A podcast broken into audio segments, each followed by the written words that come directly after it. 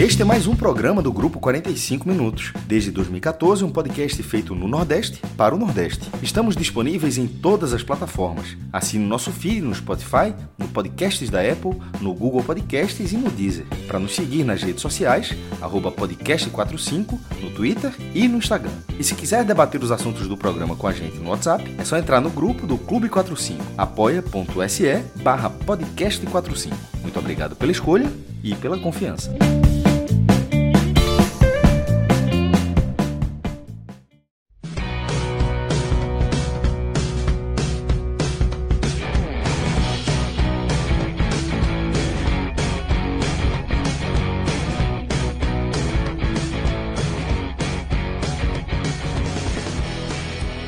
Galera! Podcast 45 minutos, começando mais uma edição. Eu sou Celso Ishigami e já estou ao vivo aqui nos canais do Grupo 45 Minutos, com os meus caríssimos companheiros, o maestro Cássio Zirpoli, com Cauê Diniz, com Rodolfo Moreira, com Tiago Minhoca e com Fred Figueroa.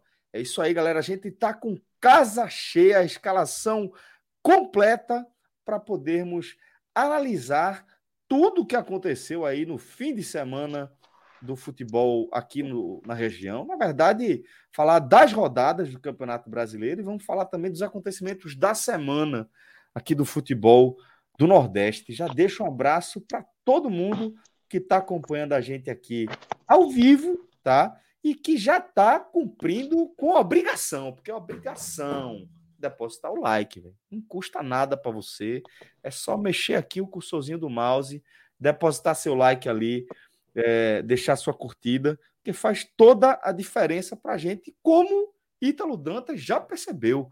Mais rápido que minhoca, já desceu o dedo no like. Tem que fortalecer a turma. Ítalo, você está certíssimo. Eu só vou acionar a minhoca num segundo momento, porque minhoca vem naquela é, daquele apelo emocional, né? Ele faz as contas rápidas ali, vê quantas pessoas a gente tem na nossa live e cobra que a gente alcance metas aí de curtidas. Então, daqui a pouco a gente já aciona também nosso querido Tiago Minhoca para cobrar o like da turma. A primeira cobrança aqui é comigo. Mas vamos abrir aqui o nosso programa, porque a nossa pauta está, está recheada e é, o que não falta é assunto para a gente debater é, aqui na nossa, no nosso raiz, tá? Então deixa eu já colocar Fred Figueroa aqui na resenha. Fred, companheiro, seja bem-vindo aqui ao nosso Raiz, mais um programa, onde a gente vai analisar é, o que aconteceu né, na rodada do fim de semana, nas séries é, do Campeonato Brasileiro, nas diferentes divisões aí do Campeonato Brasileiro que acaba reverberando diretamente com assuntos ligados aos clubes que a gente traz. Vou abrir aqui com a Série A, Fred. Abrir com a Série A, perguntando para você, o que é que te chamou a atenção, companheiro, nessa segunda rodada do Brasileirão, né? Onde a gente teve um resultado, né, de um jogo que a gente acompanhou, que a gente cobriu no telecast desse domingo, que foi a derrota do Fortaleza no apagar das luzes para o Internacional, o que para mim, para Minhoca e para Luca lá pro Vitra, que fizeram telecast comigo, analisando o jogo do Fortaleza, a derrota diante do Internacional, na despedida do meia da Alessandro, que já dá para a gente cravar que temos o alerta ligado lá pelas bandas do tricolor do PC, porque já se somam aí quatro derrotas enfileiradas que deixam o time numa situação muito diferente da que a gente mesmo projetava para esse início dessa etapa da temporada para o Fortaleza, com Libertadores e com Série A, né, companheiro? Celso, é, de fato, eu considero que esse termo de ligar o alerta, ele é válido.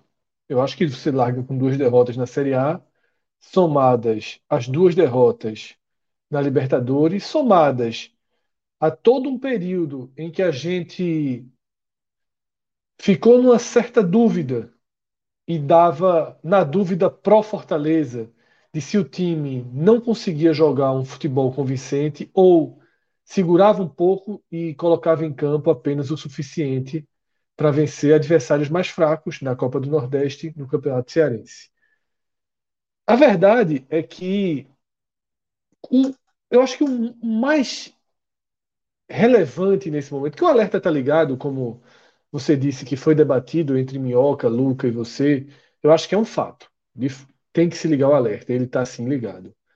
Mas o debate hoje que eu vejo, né, acompanhando mensagens de torcedores do Fortaleza no Twitter e mesmo tá, no nosso Clube 45, hoje eu tive um debate né, no, no final da manhã sobre esse tema, é o, de que forma você analisa, interpreta e assimila esse alerta. Porque se tornou uma apareceu uma linha de pensamento dentro da torcida do Fortaleza que parece estar ecoando mais do que eu imaginava que ecoaria, de transformar as duas derrotas no brasileiro num ultra alerta vermelho, e aí não precisa também ser um alerta tão vermelho, a ponto de deixar a Libertadores como segunda opção. A ponto de eu ter lido, debatido e conversado é, de mensagens como utilizar os reservas contra o Aliança em casa e usar força máxima contra o Corinthians dias depois lá em Itaquera. Eu não consigo realmente entender essa linha de raciocínio. Eu, eu não consigo entender como um clube chega numa situação histórica. Detalhe que o Fortaleza não fez isso ainda, tá? Só para deixar claro. Pelo contrário, Fortaleza jogou a Libertadores como tem que jogar, com 200% do que, do que pode colocar em campo. Mas, partindo dessa linha dos torcedores, eu não consigo entender como você chega numa competição tão difícil, uma vaga histórica, e depois da primeira derrota em casa para o Colo-Colo, já tinha torcedor fazendo esse, esse discurso antes mesmo de encarar o River. Tá? E eu, eu não consigo assim assimilar, porque o Fortaleza, ok, a situação é muito difícil, 6-6-0-0. Mas ele não jogou contra o mais fraco do grupo, ele vai jogar duas vezes contra o mais fraco do grupo. Ele tem um resultado fora da curva, fora do esperado, porque perder. Né, Fred? Não, eu acho que ele joga é, duas em casa é Aliança, River e depois Aliança de novo. Isso, é verdade. É, ele, joga, é, ele, joga, duas em casa e pega o, o, o, Aliança fora. Veja, numa sequência dessa, o torcedor tem que estar pensando em nove pontos e dar um jeito. Em dois jogos de obrigação com a Aliança e dar um jeito de ganhar no River, na força, na torcida, no grito, meio a zero. Nessa hora, é para fazer conta. É para secar, é para torcer para empatar River e Colo-Colo, para o River ganhar as duas. Sabe? Porque é fazer a conta, conta básica, Fred, seria o, na, o Fortaleza chegar a 3 e o Colo-Colo parar em 6, porque o próximo jogo é Isso, é Colo-Colo River. É. Ou seja, então, assim, é. uma, a próxima rodada você consegue vislumbrar, o, seria o básico na conta do Fortaleza, que ó, o que hoje é 006 vai ficar 6, 9, 6, 3, 0. É fazer, Cássio, seja lá qual for a conta que o torcedor escolha fazer, tem que estar tá fazendo conta e não pensando em abrir mão da maior competição que o clube já jogou em toda a sua história, depois de duas derrotas. Você abre mão se ficar inviável. Aí abre mão. Eu não estou dizendo para fazer graça, não. Ó, pegou a aliança aqui, perdeu. Situação, aí, beleza. Aí você Empatou. abre mão, você faz Empatou, uma. já é. é. tragédia, né? Já é ruim, mas aí você vai fazendo conta. Enquanto a conta. Porque o próximo já jogo é tragédia, é porque pode ser terceiro lugar ainda. Terceiro lugar leva é. para as oitavas da Sul-Americana. As oitavas da Sula, né, maestro? E as contas vão ter que ser, vão ter que ser feitas e refeitas, feitas e refeitas. Eu só acho que só, só abre mão de Libertadores quando a matemática assim o fizer. Primeiro ponto. Quando eu estou dizendo isso, eu não estou automaticamente. Essa minha linha de pensamento, ela não está automaticamente ligada a então só uso os reservas na Série A. De forma alguma. O Fortaleza sabia que ia para Libertadores. Desde novembro. Né? Tinha uma ideia de que ia há mais tempo, tá? Seja para a fase de grupo, seja para a fase primeira e segunda fase, né? Então, assim, ele sabia que iria. O Fortaleza de Voivoda, ele foi um time marcado por rodar. O time tinha 14, 15 titulares. É um time que sempre rodou. Você viu o Fortaleza fazendo partidas importantes da Série A do ano passado, segurando um pouco o elenco, rodando o elenco. Então, a lógica para esse para essa temporada era a mesma. É você ter 14, 15, 16 titulares, rodar. Ser forte em todas as partidas. Tá? Eu acho que o Fortaleza ele não pode, de hipótese, sob hipótese alguma, eu acho que seria uma, uma mancha mesmo histórica desacelerar na Libertadores. Ele tem que encontrar uma forma, e aí realmente as duas derrotas esguelam fisicamente, porque perder para o Cuiabá, sobretudo, tirou qualquer margem de manobra do Fortaleza. Largar com duas derrotas é ruim, com três é ruim, com quatro é pior, e daqui a pouco o buraco fica grande. Mas ele tem que encontrar uma forma física de encarar esses jogos. E para mim parece muito claro. Porque o jogo contra o Aliança é daqui a 10 dias. Até lá, o Fortaleza joga três vezes.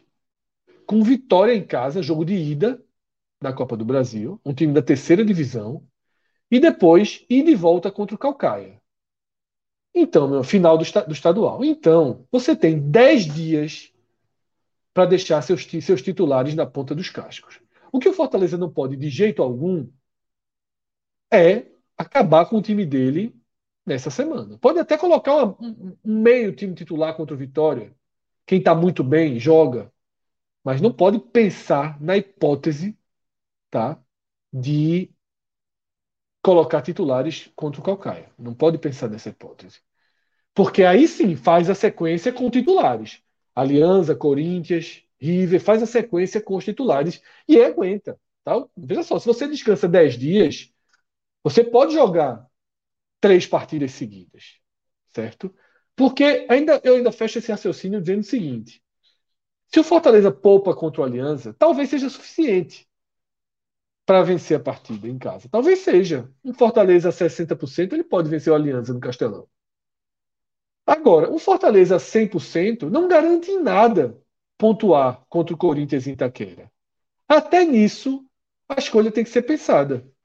Até nisso a escolha tem que ser pensada. Porque não é assim, ah, vamos colocar o titular contra o Corinthians. Se eu fosse no Beto Nacional, eu apostava que o Corinthians ganhava o jogo. Em Itaquera, vindo de duas vitórias, estádio vai estar lotado, para mim, o Corinthians é favorito para o jogo. Pode vir, quando vier o jogo, você vai vir ali as odds. Vai estar pagando menos de 1,80. Então não, não cabe ao Fortaleza o contra. Contra o Cuiabá até caberia. Contra o Cuiabá, escalar força máxima ou não, interfere, dire, interfere diretamente no resultado. Contra o Corinthians, talvez a força máxima não seja suficiente. Por uma série de fatores. Por uma série de fatores. Que vai a partir, inclusive, da confiança do cenário que o jogo estará montado.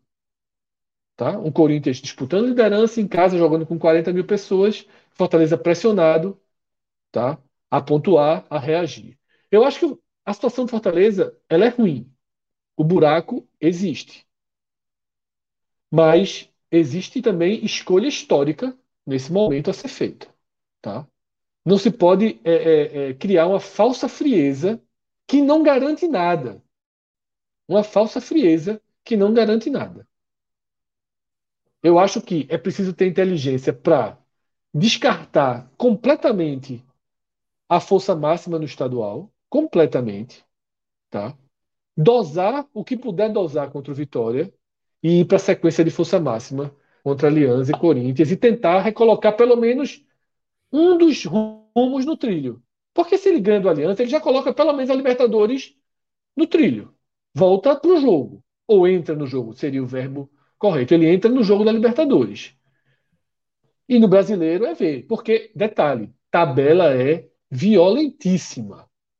Tabela do Fortaleza é violentíssima no brasileiro. Então, não tem grandes margens aí de dizer, ó, não tem outro Cuiabá vindo agora no caminho para dizer, eu vou botar meus titulares aqui em casa e vou ganhar o jogo. Eu acho que esse debate todo que eu vejo alguns torcedores do Fortaleza tendo, ele é muito pelo efeito da escolha contra o Cuiabá, que essa escolha eu acho que foi precipitada. Tá? A escolha, o Cuiabá, três pontinhos ali poderia ter dado um oxigênio para a gente não estar tá nem debatendo Fortaleza agora. Boa, Fred. Eu vou ler algumas mensagens aqui antes de passar a palavra para o maestro Cássio Zirpolo, que já começou a se posicionar de forma a deixar claro que não teremos um discorde aqui entre Fred e Cássio, pelo menos não sobre esse tema. Desse tema acho que a gente vai ver um concorde. É, mas eu queria ler aqui algumas mensagens que a gente recebeu. Dizer para Michael, Michael, por exemplo, está fazendo uma pergunta aqui sobre o Bahia City. A gente fala mais para frente, quando a gente estiver tratando é, do assunto da Série B. O Bahia, obviamente, vai entrar aqui na nossa pauta. Mandar um abraço também para nosso querido Gon Pontes, narrador de esporte, craque, tá? É, que também faz um trabalho no departamento de esportes do Náutico. Então já deixo um abraço aqui para Gon Pontes, um querido, um parceiro aqui do grupo 45 minutos. Super indico aí o trabalho desse cara, um cara é, muito bacana, de um coração porra, enorme e super disposto a aprender e a ensinar. Então, Gon, sempre uma satisfação ter você aqui com a gente também, tá? É, tem uma mensagem também de Jefferson. Um abraço para você, viu, Jefferson? Um abraço aí para toda a sua família, para cima da gente, pelo, pelo amor de Deus, companheiro. A turma aqui é 10 anos já de resenha. Para vir com homenagem nessa fuleiragem, companheiro. Pelo amor de Deus, pô, tem que dar uma melhorada aí nessa resenha. Mas, grande é, família, grande família. Grande família, exatamente. Grande família. Um abraço aí pro seu tio, pra sua tia também, viu? É... Família Rogério Holanda. Como é, Minhoca? Família me adora, né? E, é... Ah, a família, família toda me adora. Vamos lá para a mensagem que a gente recebeu de Rogério Holanda. Não entendi porque o Voivoda não usou força máxima contra o Inter, sendo que o próximo jogo é contra o fraco Vitória. Para mim, o brasileiro é prioridade máxima. Rogério Holanda é, trazendo a, a opinião dele aí. É, deixa eu ver aqui. Outra. É, a galera aqui tá. Velho, veja, para vocês mandarem fuleiragem, tem que mandar pelo menos 50 conto para ter chance de eu me comover e ler para vocês. Mas um abraço também para os seus parceiros aí, Marcos. Vamos lá. Os Badura, é, os Badura. É, os, os Badura aí. É, vamos falar aqui com, com o maestro, como eu disse, maestro, trazendo de volta aqui é, o tema de abertura da nossa pauta, que Fred já, já trouxe a visão dele. Você concorda com o Fred pelo que já deu para ver em relação ao seu posicionamento, que é, você acredita que essa essa hipótese que a torcida do Fortaleza não está vendo nada relacionado a departamento técnico. Parte da ao... torcida, né? Uma linha, uma ah, linha de torcedores. Uma linha que a gente está vendo aí, torcedor defendendo abrir mão da Libertadores, já desistir e tal. Pelo que eu vi, você já discorda veementemente dessa linha que está surgindo em parte da torcida do tricolor do PC, né, mestre? Quando a gente está falando da Libertadores, Celso, é, Fortaleza pode voltar na Libertadores dentro de alguns anos? Talvez, pode sim. Para a fase, de, fase de grupos, talvez seja mais difícil, porque tem que lembrar que essa classificação do Fortaleza foi para a fase de grupos. Poderia ter sido para a pré, que são aquelas duas que o Fluminense, por exemplo, avançou a primeira, na segunda fase já estava fora. O América conseguiu avançar. Ou seja, a Libertadores da fase de grupos, a fase nobre, é algo é, é, é histórico, é raro. A, a própria, a própria pré-Libertadores, a gente, tipo, ninguém o Fortaleza foi o primeiro aí nos pontos corridos e ninguém tem nem na pré no brasileiro. Então é difícil. Então, o que o Fortaleza está jogando agora não é algo para não, ano que vem está de volta. Pode estar tá de volta, mas a tendência é que não esteja. A história não diz isso. A história diz, na verdade, que é um, que todo mundo no Nordeste assim joga uma vez e para voltar é chato. Então, primeiro é valorizar, eu acho que a torcida de Fortaleza vai isso, é só ver a quantidade de é, é, o público na ida, no primeiro jogo contra o Colo-Colo e, e a quantidade de gente que tinha lá no Monumental. Então a torcida pode ter uma linha da torcida que após as derrotas tem esse pensamento, mas em relação à, à presença acompanhando o time, ela foi maciça. Matematicamente, já falei N vezes que eu não trato é, essa, essa, essa eliminação falando de Libertadores, porque ainda tem até a terceira vaga, que até isso mudou para. Enquanto a Sul-Americana ficou muito mais difícil que salvar o primeiro, para Libertadores eles deram. Foi o contrário, aumentou a capacidade, porque agora até o terceiro ganha alguma coisa interessante ainda. É, e no caso, eu sempre tratei a possibilidade de, depois da derrota, eu sempre disse: ó, é a estreia, o jogo talvez seja o jogo mais importante, mas na hora que perdeu, você já refaz as contas. E refazendo as contas, qual foi o cenário? O cenário é que talvez só passe ganhando o Colo-Colo lá. Agora, não é isso que vai fazer você dizer, ó, não dá para passar. Assim, mesmo ganhando do, do Aliança, porque a tendência é que o Colo-Colo também vence o Aliança e por aí vai, e de repente chegar na última rodada ganhar do Colo-Colo. Então, matematicamente, é óbvio que está difícil, mas matematicamente ainda existe a chance de ser segundo do grupo. E nesse caso, a achar que essa, esses dois primeiros resultados podem fazer com que o Fortaleza já comece a se mobilizar mais para o outro campeonato, eu acho assim um erro bizarro que depõe contra o clube, porque se, se ainda fosse um clube que está todo ano na Libertadores, todo ano está tá todo ano na Libertadores, largou muito bem o brasileiro e de repente foi mal na, na Libertadores, aí você já, você já muda, ó, meu irmão, aqui, já, aqui o trem já foi embora aqui, foco aqui, ano que vem a gente está na Libertadores, não. Mas sendo algo que é um, uma vez na vida que você está, no, caso, no seu caso é a primeira vez na vida, não, não faz sentido que num, num, num, grupo de seis rodadas já exista uma parte da torcida que tem esse discurso. Eu acho que essa, essa parte da torcida está bem equivocada, está frouxa, na verdade. Você está tá, tá sendo frouxa.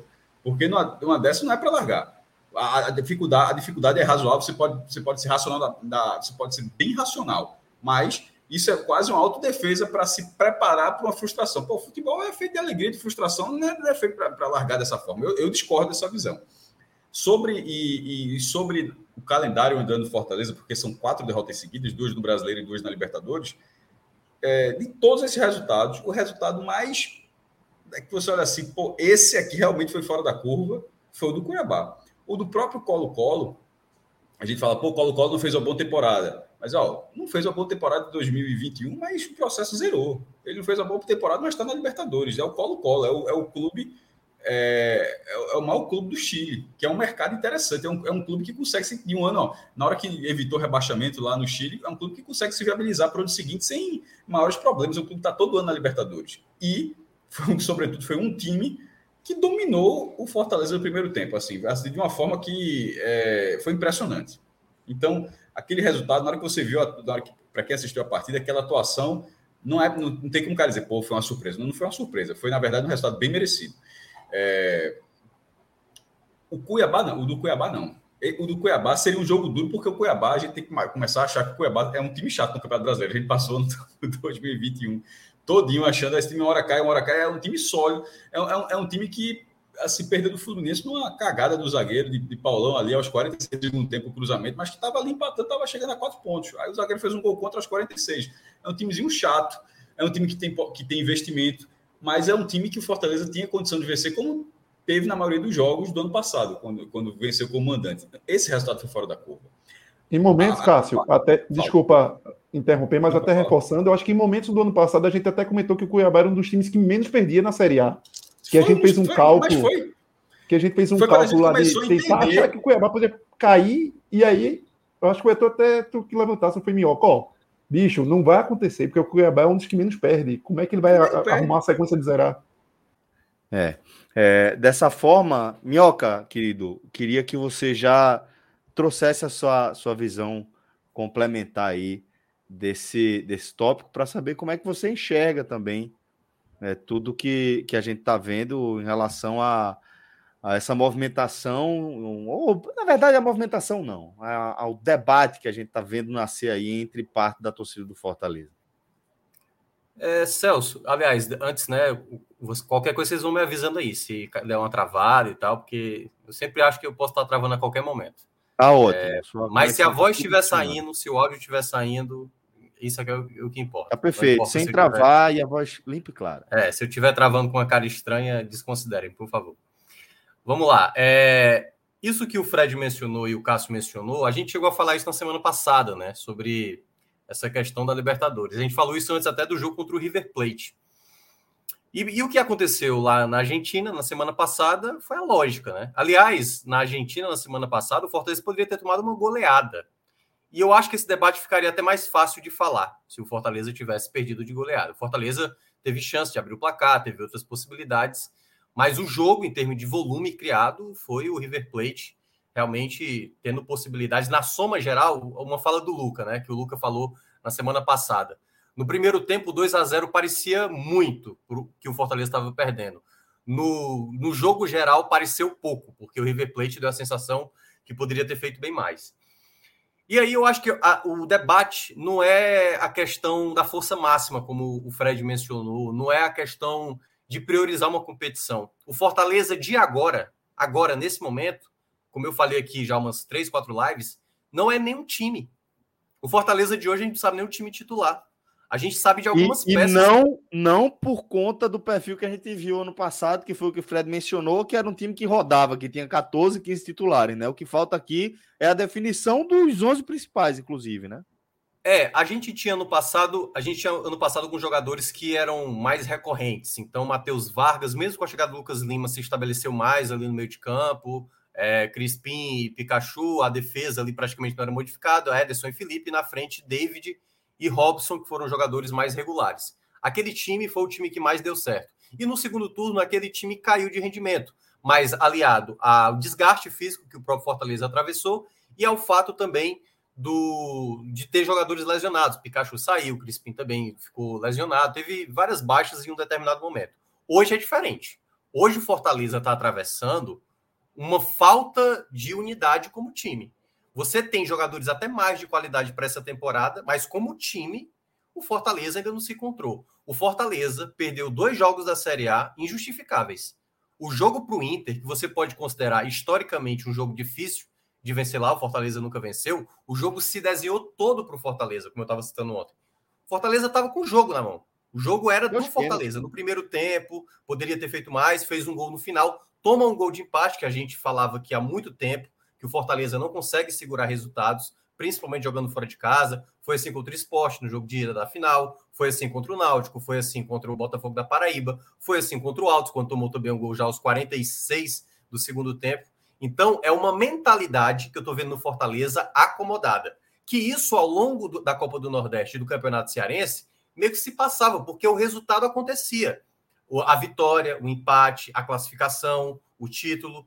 E aí, chegou agora que a conta está sendo cobrada. O futebol do Fortaleza, não dá nem para falar essa, essa frase. O Fortaleza é, jogar 100% no jogo contra o Alianza Lima porque o Fortaleza não está jogando nem 70%, 60% do que pode jogar. Hoje, o Fortaleza é uma equipe que está apresentando um futebol que é para brigar realmente para escapar da zona do rebaixamento, mesmo tendo equipes à frente, abaixo do Fortaleza. Mas o próprio ano passado com o Grêmio, e claro, o Grêmio é uma exceção da exceção da exceção, mas é uma lição, porque a gente está vendo nos últimos anos que, por mais que você tenha um elenco com jogadores, peças relevantes no cenário nacional, no cenário internacional aqui na América do Sul, se você não se acertar como time, as coisas vão se acumulando, os problemas. eu acho que o Bahia é um exemplo, né? O exemplo do Bahia é mais próximo, né? A gente não viu o Bahia, Bahia jogando.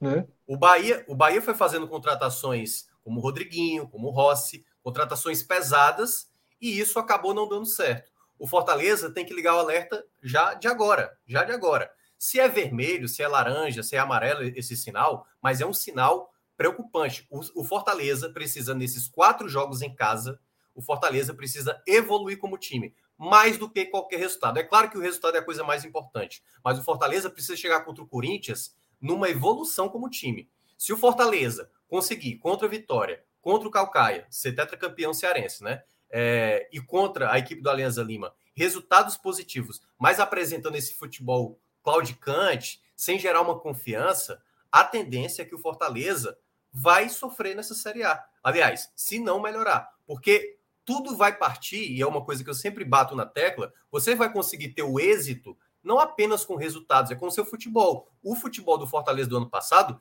quando ele começa a Série A, ele estava totalmente encaixado e conseguiu exatamente aquele lastro, né, aquela gordura, e passava rodada, passava rodada, e ficava aquela coisa inacreditável. Até quando o Fortaleza vai conseguir segurar lá em cima? e conseguiu ficar muito tempo. E quando veio o segundo turno, aquela queda de rendimento, aí o Fortaleza soube administrar em alguns jogos que eram jogos mais os considerados, né, ali para vencer, o Chapecoense, o próprio duelo contra o Esporte, que não jogou bem naquele jogo, mas venceu. Então o Fortaleza, no segundo turno do ano passado, ele até se assemelha ao que é o Fortaleza de hoje. Não jogando bem, mas conseguindo resultado. O Fortaleza de hoje, ele não tem resultado e ele não tem desempenho para se imaginar desse Fortaleza titular ou reserva. Então, me parece ainda que esse Fortaleza precisa ser um time, inicialmente um time, que passe uma confiança para a gente começar a dizer: esse time é titular, esse time é reserva. Por isso que no comentário que foi falado, o Fortaleza poupou contra o Internacional.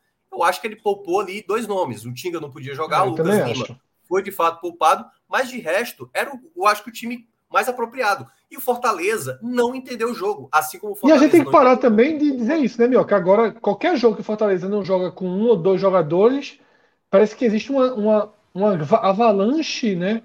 De torcedores dizendo, ah, popô, hoje popô. Mas é. Porra, é o que eu digo, o Fortaleza de Voivoda foi assim em 2021 inteiro, né? Vem poupando é, a, a intensidade. Isso sim. Hoje, é. eu duvido, eu duvido alguém conseguir cravar os 11 titulares do Fortaleza. Porque até agora o Voivoda não demonstrou quem são. Você pode dizer que Tinga, Benevenuto, Tite, é Zé Wellison agora, mais, mais estabelecido. Dá para, assim, dizer uns sete nomes. Mas tem ali uns três, quatro nomes, cara, que a gente não tem certeza. Quem é o parceiro do Zé Wellison? É Felipe? É Ronald? É Jussa? Minhoca. É... Pode dizer. Não, é quando você falou encaixado, o Fortaleza começou encaixado. Assim, o Fortaleza encaixou. Começou porque o início do campeonato foi assim. O Fortaleza ele, ele começou de forma surpreendente aquela vitória é, do Atlético Mineiro. Ele, ele encaixou no brasileiro. Ele não, ele não, caso eu tenha entendido de forma correta, ele não começou o brasileiro encaixado, certo? Ele encaixou rapidamente no início do brasileiro. Então, assim, o que eu considerei que começar encaixado, você está encaixado e vai começar o campeonato se você está o time pronto. O Fortaleza, na verdade, ele, ele foi com algumas dúvidas assim, só que o início, o início foi muito bom. E aí o encaixe foi imediato dentro da competição. E, e qual é a diferença disso? Porque aquela largada, na hora que as coisas acontecem, os caminhos eles se abrem de forma natural. As, grandes campanhas, dificilmente tem a, aqui no Nordeste tem as campanhas de recuperação. Eu acho que o Vitória de 2013, que é o retorno espetacular, o Vitória foi vice-campeão, vice-líder vice do, do retorno de 2013 mas, de uma forma geral, você tem um primeiro turno bom e um segundo turno ali que, que acompanha, ou pode até ser um segundo turno melhor, mas nada transformador. Geralmente as campanhas são feitas no início. Por que, que eu digo isso? Porque o normal é a largada já balizar o resto da competição. E daí a preocupação desse início, desse início do Fortaleza. Porque, como você falou, a, independentemente se o encaixe foi assim uma semana antes ou uma semana depois do brasileiro, mas o encaixe aconteceu em 2021. Não acontecendo agora, não tendo a intensidade, não tendo esse encaixe, como você falou, tendo a dificuldade da escalação dos 11 titulares do Fortaleza, a tabela, veja só, o Fortaleza não vai jogar esse fim de semana, ele vai jogar pelo estadual. Então, nesse fim de semana, só tem dois times zerados. Ele é o Atlético Paranense. Ou ele permanece vice-lanterna, ou ele vira o lanterna. O Atlético Paranense empatar. Não, não tem outra situação. A, todo mundo vai andar e o Fortaleza vai ficar parado. E não é aquele parado que, que na primeira divisão o joguinho guardado, a gente já fala isso há anos. O joguinho guardado não são três pontos guardados, não. É só um jogo a mais que você tem. Não é, o Grêmio que eu diga, Cássio. O é, Grêmio que eu diga no passado. Não são. Ficou com vários jogos pontos.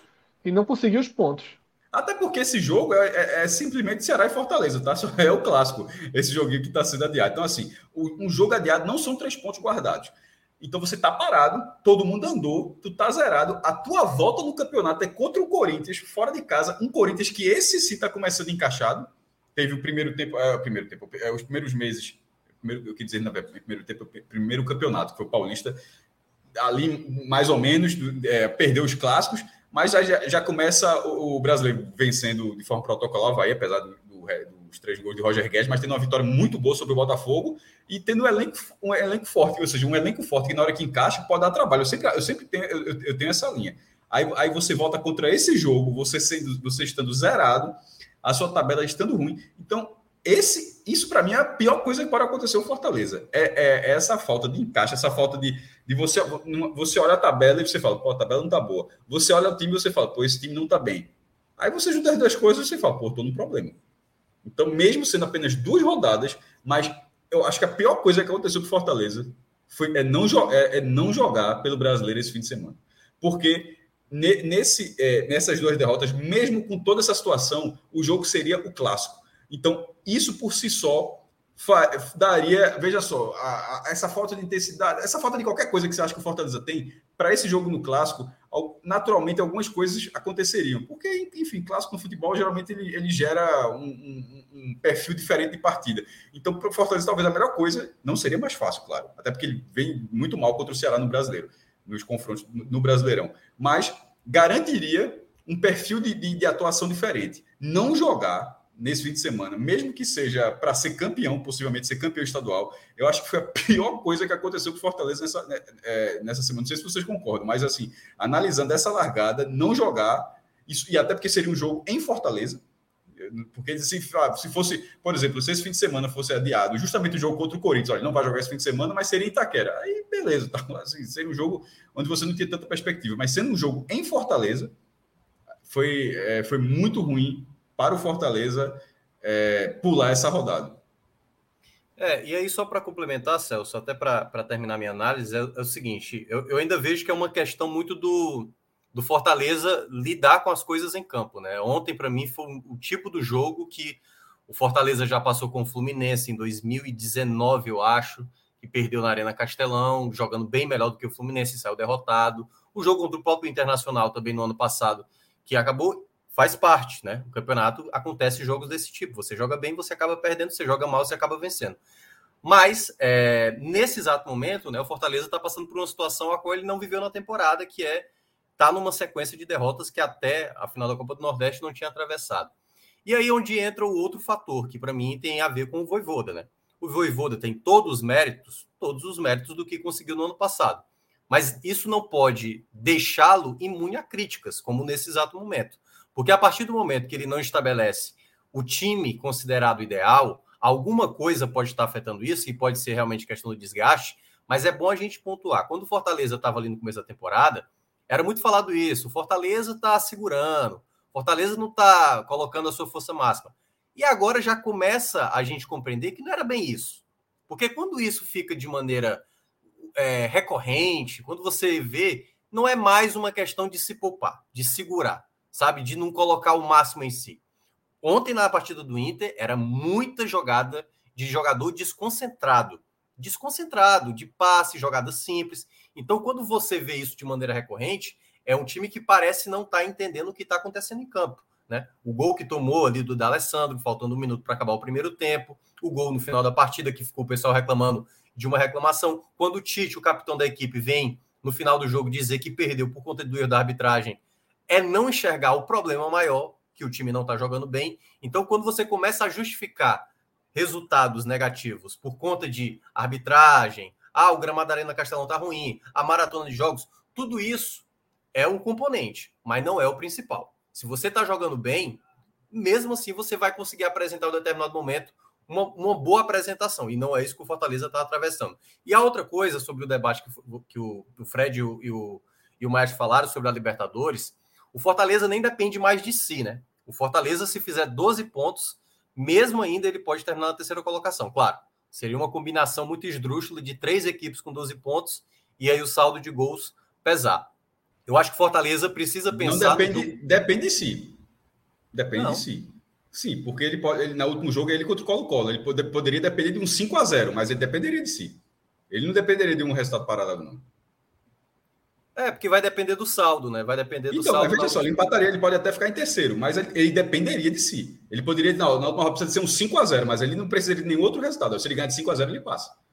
Não, eu sei, mas tô falando assim, ele não depende só de si. Na prática, ele não depende só de si, se por acaso, dependendo do contexto do saldo do Colo-Colo, enfim, todo o contexto. Eu, eu entendi, Porque, mas que se depende, for, depende, se depende, for tirar depende. 10 de saldo, por exemplo, aí fora de casa ainda, enfim, sendo, eu tô sendo um pouco mais realista. Claro. E aí, nesse aspecto, nesse aspecto, do que foi apresentado até então, Colo-Colo e River Plate são as melhores equipes. O Fortaleza, na minha avaliação, ele vai ter que lutar bem para garantir a terceira vaga. Hoje é a terceira vaga. Essa briga de oitavas de Libertadores, meu amigo, tem que pensar numa última rodada se ainda tiver chance. Não dá para pensar nessa, nessa oitava de final da Libertadores na, na, na atual conjectura. É o único grupo que está 6-6-0-0. Não tem outro grupo com esse contexto. E qualquer outra equipe do Brasil que tivesse numa situação dessa, de uma equipe jogando sua primeira Libertadores, se fosse Chapecoense, se fosse, né, que já, já disputou, se fosse uma equipe como o, vamos lá, pegar qualquer exemplo aqui, o Cuiabá jogando uma Libertadores, nessa situação a gente diria, cara, o Cuiabá está virtualmente fora. E é o caso, para mim, na minha avaliação, do Fortaleza. O que o Fortaleza precisa é vencer o Alianza Lima. Esse é o primeiro ponto. E aí, dependendo, enfrentar uma Exatamente. equipe de muita qualidade do jogo contra o River Plate que é o grande contexto do Fortaleza. O Fortaleza só com quantas mil pessoas no Castelão? É, com, quantas, com 55 mil pessoas, 60 mil é, pessoas. É, porque não mínimo, pode abrir mão disso, pô. É, no mínimo, o Fortaleza, no mínimo, o Fortaleza tem que pensar na base de 10 pontos. No mínimo, na base dos 10 pontos. Então ele precisa vencer os dois jogos em casa, tentar vencer o Aliança fora, para ver se consegue um empate lá contra o Colo-Colo, a depender do, do contexto que se desenhe. Então, assim, é muito difícil para o Fortaleza. E não é abrir mão da Libertadores, é saber entender o que ele vai ter em meio a tudo isso. O jogo da Alianza Lima é importante vencer, independentemente do time que entra em campo. Obviamente, ele não vai fazer o time que ele colocou contra o Cuiabá. Isso seria, eu acho que é errado. O Fortaleza precisa, como eu falei, primeiramente evoluir como time, se mostrar mais seguro, para aí depois você começar a cobrar. Esse, esse jogo é para revezar, esse jogo aqui é para segurar. Mas essa semana do Fortaleza, eu acho que dos quatro jogos, o jogo de sexta, que é o jogo de ida da, do Campeonato Cearense. Okay, esse, né? para mim, seria o jogo para poupar. Os outros três jogos, eu colocaria o time. Era isso que eu perguntava. Mais próximo que é do Castelão. As duas finais são no Castelão. Ô, Mioca, é porque joga quarta, perguntar... sexta e domingo, né? Ô, Mioca, eu ia me perguntar isso. Você falou que era semana para dar uma resposta.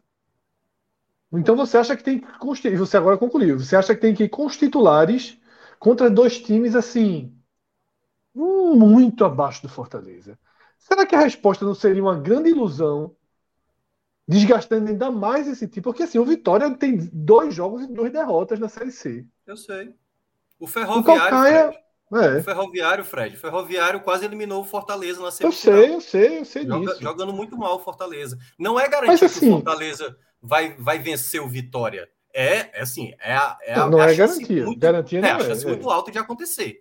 Mas o Fortaleza que tem apresentado nos últimos jogos, ele dá um indício de que pode se atrapalhar. Um time que não está conseguindo entender o jogo, que não permite a, a impressão, é, tranquilizar a, impressão, a partida. É a impressão que eu tenho é que o Fortaleza, e é isso que talvez abra o debate aqui que a gente está tendo, sobre poupar, segurar, é que o Fortaleza é, teve um começo de temporada muito aquém do que a gente esperava, né? É Aquele isso, debate que a gente isso. ficou, pô, o time tá morno, o time tá meio pau, o time tá andando com o freio de mão puxado tal. É, isso fez com que o Fortaleza é, não conseguisse chegar nesse momento que a gente tá vivendo na temporada, no ritmo que ele precisava chegar, com o estágio de evolução de futebol coletivo que ele precisava estar para enfrentar isso com mais facilidade. Porque se a gente tivesse falando do Fortaleza do ritmo, numa, numa, numa, continuidade do que a gente viu, né, no ato contínuo em relação ao que a gente viu na temporada passada, a gente estaria falando de porra, porra de poupar, velho. O Fortaleza não precisa poupar, o Fortaleza consegue rodar o seu elenco de forma eficiente, mantendo a competitividade. E é, como o Fortaleza, na minha opinião, fez um início de temporada equivocado em relação a, a estratégia mesmo de evolução de, de, de futebol. Talvez caiba um, um, um, debate sobre o planejamento de Voivoda até aqui, mas o fato é que o time começou patinando, o título da Copa do Nordeste é, contra adversários que estavam, agora a gente vê com mais clareza, tecnicamente muito é, é debilitados, muito frágeis, é, talvez isso tenha causado uma falsa ilusão no torcedor do Fortaleza que em algum momento esse time ia ligar o motor e ia conseguir é, é, é alcançar a atitude de Cruzeiro. E o que a gente tá vendo é que não vai, velho. É que não é assim. É que isso aí não era uma realidade. É que era um debate que a gente estava tendo aqui em vão, que na prática o que a gente estava vendo era um time que estava tendo dificuldade para dar a partida, né, na temporada mesmo, né? E esse, e esse para mim, Celso, é o principal ponto. O Fortaleza dessa temporada ainda não convenceu.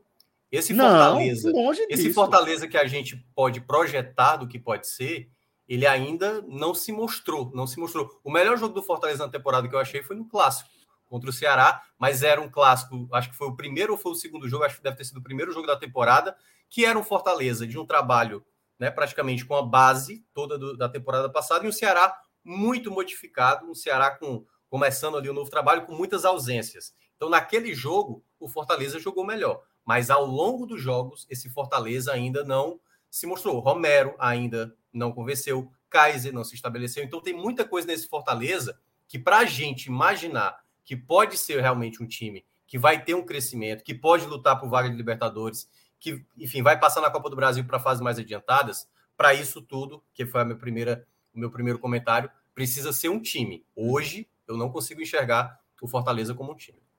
Concordo, também não consigo. Deixa eu perguntar, a gente tem outros temas aqui na pauta, mas deixa eu perguntar para Cauê, para Rodolfo, se eles querem acrescentar algo a esse debate que a gente está tendo aqui sobre o, o planejamento do Fortaleza para as próximas para os próximos compromissos. Celso poderia reforçar até em, em, cima muito do que Minhoca falou, até porque era uma era um ponto para mim de interrogação do, do futuro do Fortaleza que eu gostaria de, de, de, ver nesse ano em relação ao ano passado. Quando a gente fez aquele, aquele programa sobre reforços há um ano atrás, o Fortaleza, quando a gente viu o elenco, observamos muitas lacunas.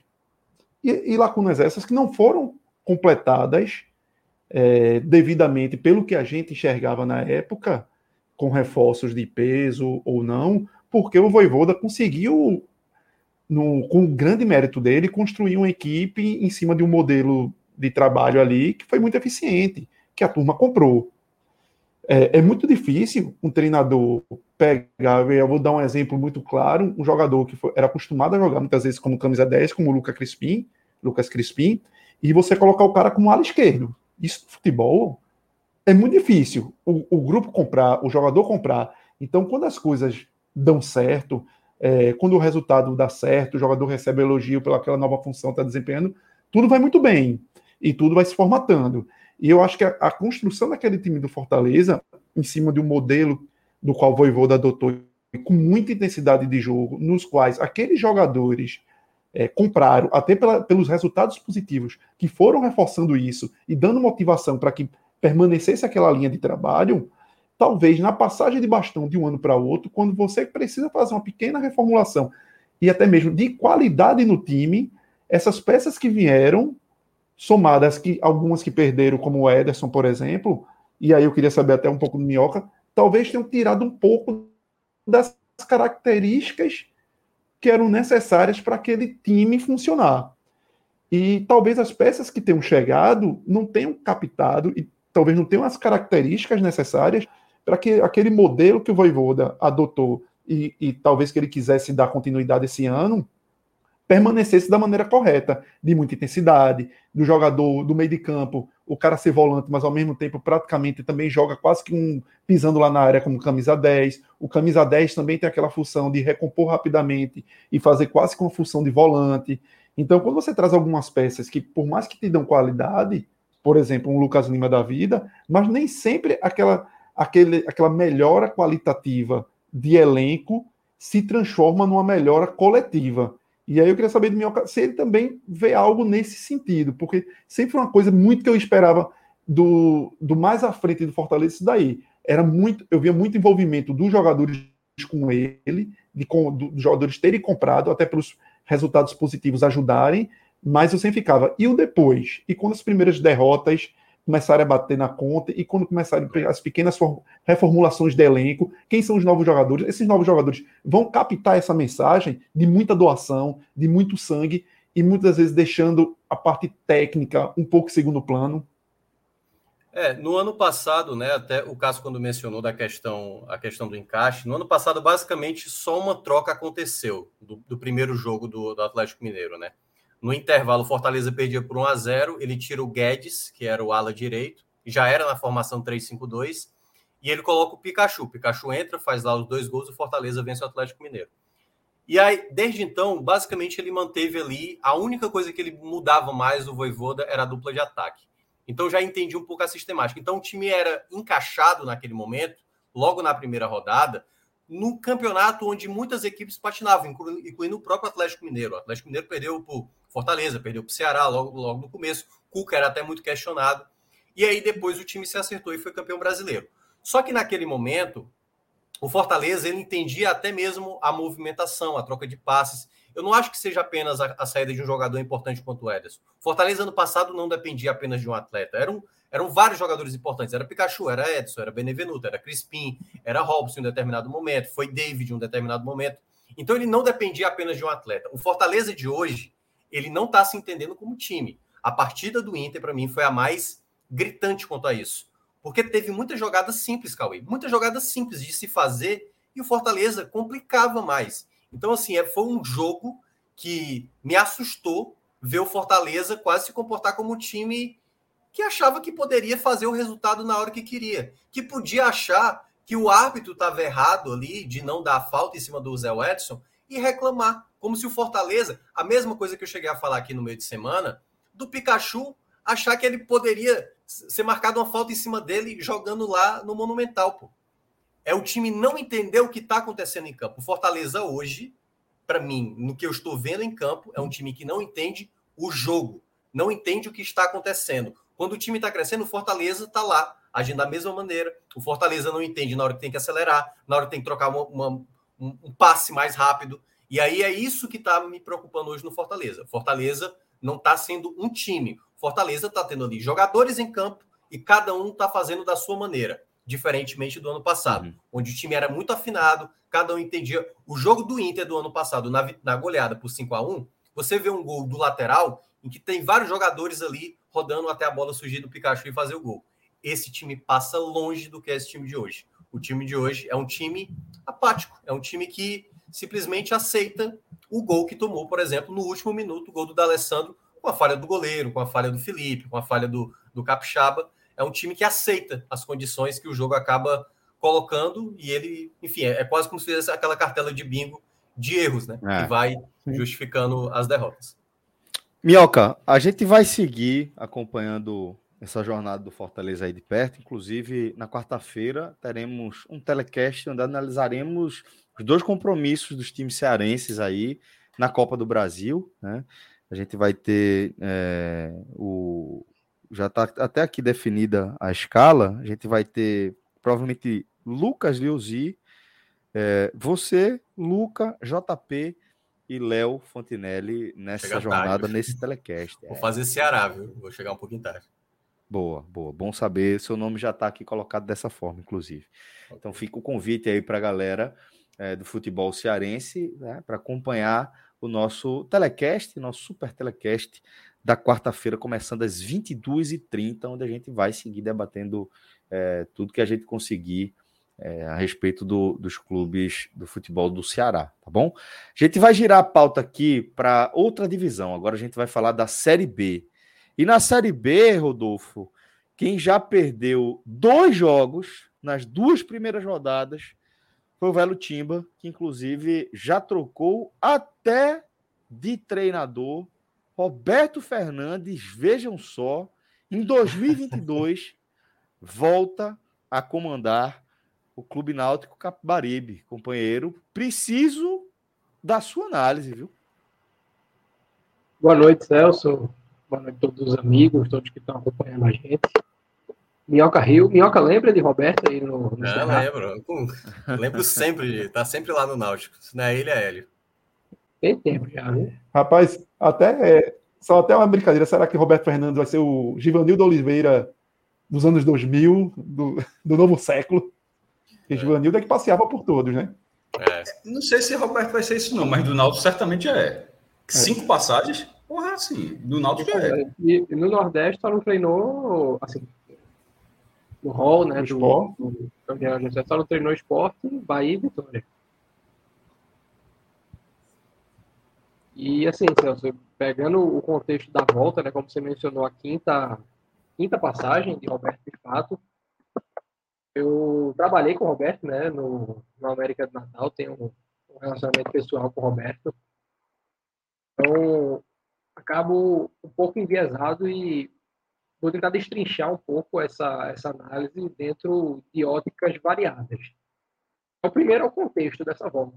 Né. Roberto, ele nunca, ele nunca começando agora a quinta passagem, ele nunca veio ao Náutico para iniciar o trabalho e nem para herdar um, um bom legado. Apagador de incêndio, sempre foi.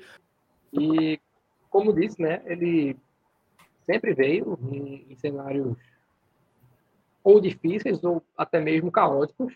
Em 2007 2008 numa Série A, em 2010 e 2017 numa Série B, ah, em todos os casos, né, em, em, todos os cenários, ele sempre, quase sempre cumpriu a missão de resgate. Caio acabou caindo em 2017, mas era de fato um, um, uma ocasião muito espinhosa para qualquer um. O Náutico passou 11, as 11 primeiras rodadas da Série B sem vencer, e Roberto sempre acabou renovando o contrato pelo seguinte, uh, iniciando o Pernambucano, começando o planejamento, mas a ideia, de fato, na, nas vindas de Roberto foi buscar esse fator motivacional.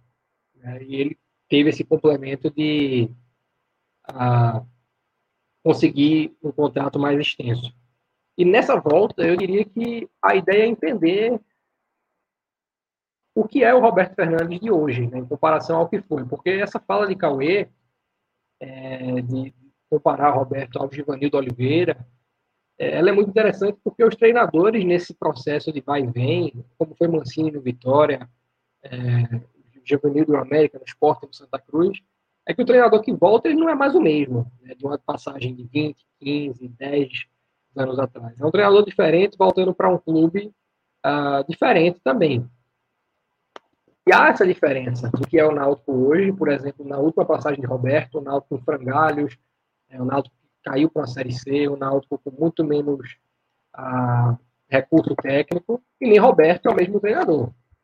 Sobretudo quando você olha lá para a primeira passagem, era um treinador jovem, era um treinador é, ainda emergente, um treinador sem experiência numa Série A, e como está um treinador que, nessas condições, arrisca mais. O cara chegando na primeira vez, o cara ainda sem conhecer alguns dos vícios, é, ele tem uma, uma, abordagem diferente.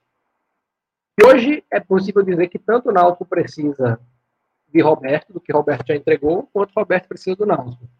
Isso porque, se você olha né, o currículo, as últimas passagens de Roberto, ele sempre teve indo e vindo de clubes nas quais já tinha um histórico. Eu acho que a última vez que Roberto treinou um clube ineditamente foi em 2000 e é, foi a primeira passagem no CRB em 2018. A primeira passagem no CRB em 2018. De lá para cá, é, vai integrando esses clubes nos quais tem mercado independente da divisão. E a fala dele, quando saiu do Santa Cruz, né, no, no, fim do ano passado, dizendo que tinha sido o maior erro da carreira dele, porque fechou o mercado que ele tinha reaberto na Série B, ela é a porta de entrada para essa análise da volta ao Náutico. Náutico com a Série B a ser iniciada praticamente, já tem aí um prejuízo absoluto no campeonato disputado até aqui, mas são 36 rodadas, né? mais do que suficiente para executar o que quer que seja planejado para executar no campeonato. Isso é interessante por dois aspectos. O primeiro é que somente uma vez na carreira de Roberto, até por por, em 2007, 2007, por exemplo, ele estava bem no Brasiliense, Brasiliense no G4, mas escolheu treinar o Náutico na Série A. Mas seja lá qual for o motivo, Roberto somente uma vez conseguiu começar uma Série B e concluir no mesmo clube, que foi no América Natal de 2012. Então, esse recorte de 36 rodadas pela frente representa um desafio, sobretudo, e esse é o segundo ponto, sobretudo, se o Náutico almeja de fato um acesso. A gente sabe que esse é o discurso, a gente aqui comunga da, da tese de que é algo muito distante, pelo que o elenco oferta, pela concorrência diante do Náutico, mas é uma condição na qual o Roberto é, não pode dizer usufruir né, em sua carreira. Até pelas escolhas que fez de assumir muitos trabalhos malditos, é um técnico sem acesso. E esse contexto, ele acaba sendo contraditório no discurso do Náutico de que o acesso é um foco. Na verdade, todo o processo do Náutico ele é bem confuso. Eu vou finalizando a, a, a análise de Roberto em si. Eu entro nesse, nesse contexto. E a partir disso, né, de toda essa contextualização do que era Roberto no passado, do que era o Náutico quando o Roberto chega, do, do momento dos dois agora, precisa ser colocado na mesa o que o Náutico precisa trazer, né, o que o Náutico precisa replicar dos trabalhos de Roberto no passado para o presente e para alcançar seus objetivos, que hoje são dois. Né? Um imediato, que é a conquista desse título estadual, e o segundo, que é uma campanha de segurança na Série B. Esses, ao menos, eu considero objetivos reais. E o que a gente pode ver na carreira de Roberto, eu diria, com um padrão de comportamento, né? não estou falando aqui de trabalhos é, isolados, a primeira é variação tática. Roberto nunca foi, né, no ápice da sua carreira, nos momentos mais baixos de sua carreira, um treinador fiel a um esquema é, no qual ele morreu abraçado. Jogou já com três zagueiros, já jogou com três atacantes, já jogou com três volantes, já jogou com 4-4-2 tradicional. E o Náutico precisa hoje experimentar, porque ainda que o Roberto tenha feito hoje o primeiro treino com três atacantes, É, esse é um indicativo para o próximo jogo, não é um indicativo para o trabalho a ser desenvolvido. Segundo, são expedientes que hoje, o Náutico parecer, e talvez de fato ser um time muito verde em campo, precisam ser buscados.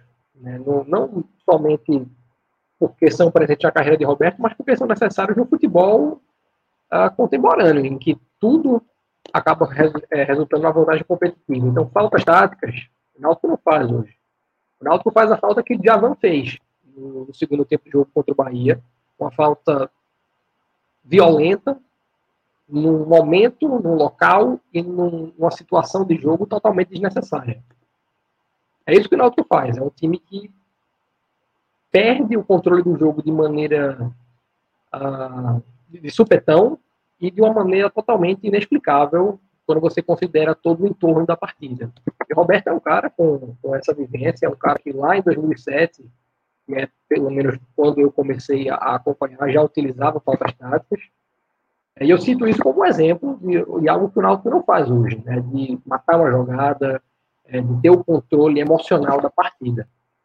O terceiro ponto é uma pulverização, porque hoje, se você faz um recorte recente das partidas do Náutico buscando o último gol, você só vai achar naquele jogo contra o Botafogo da Paraíba, na, nas quartas de final da Copa do Nordeste, uma falta, uma falta que Cauê comentou, né, uma falta dada de graça para o Náutico empatar o jogo ali, mas uma falta desviada é, pela, pelo Gustavo Coutinho do Botafogo, então são vários jogos até você encontrar o último gol marcado pelo Náutico, uma bola parada no final do jogo, no, no contexto é, de abafa.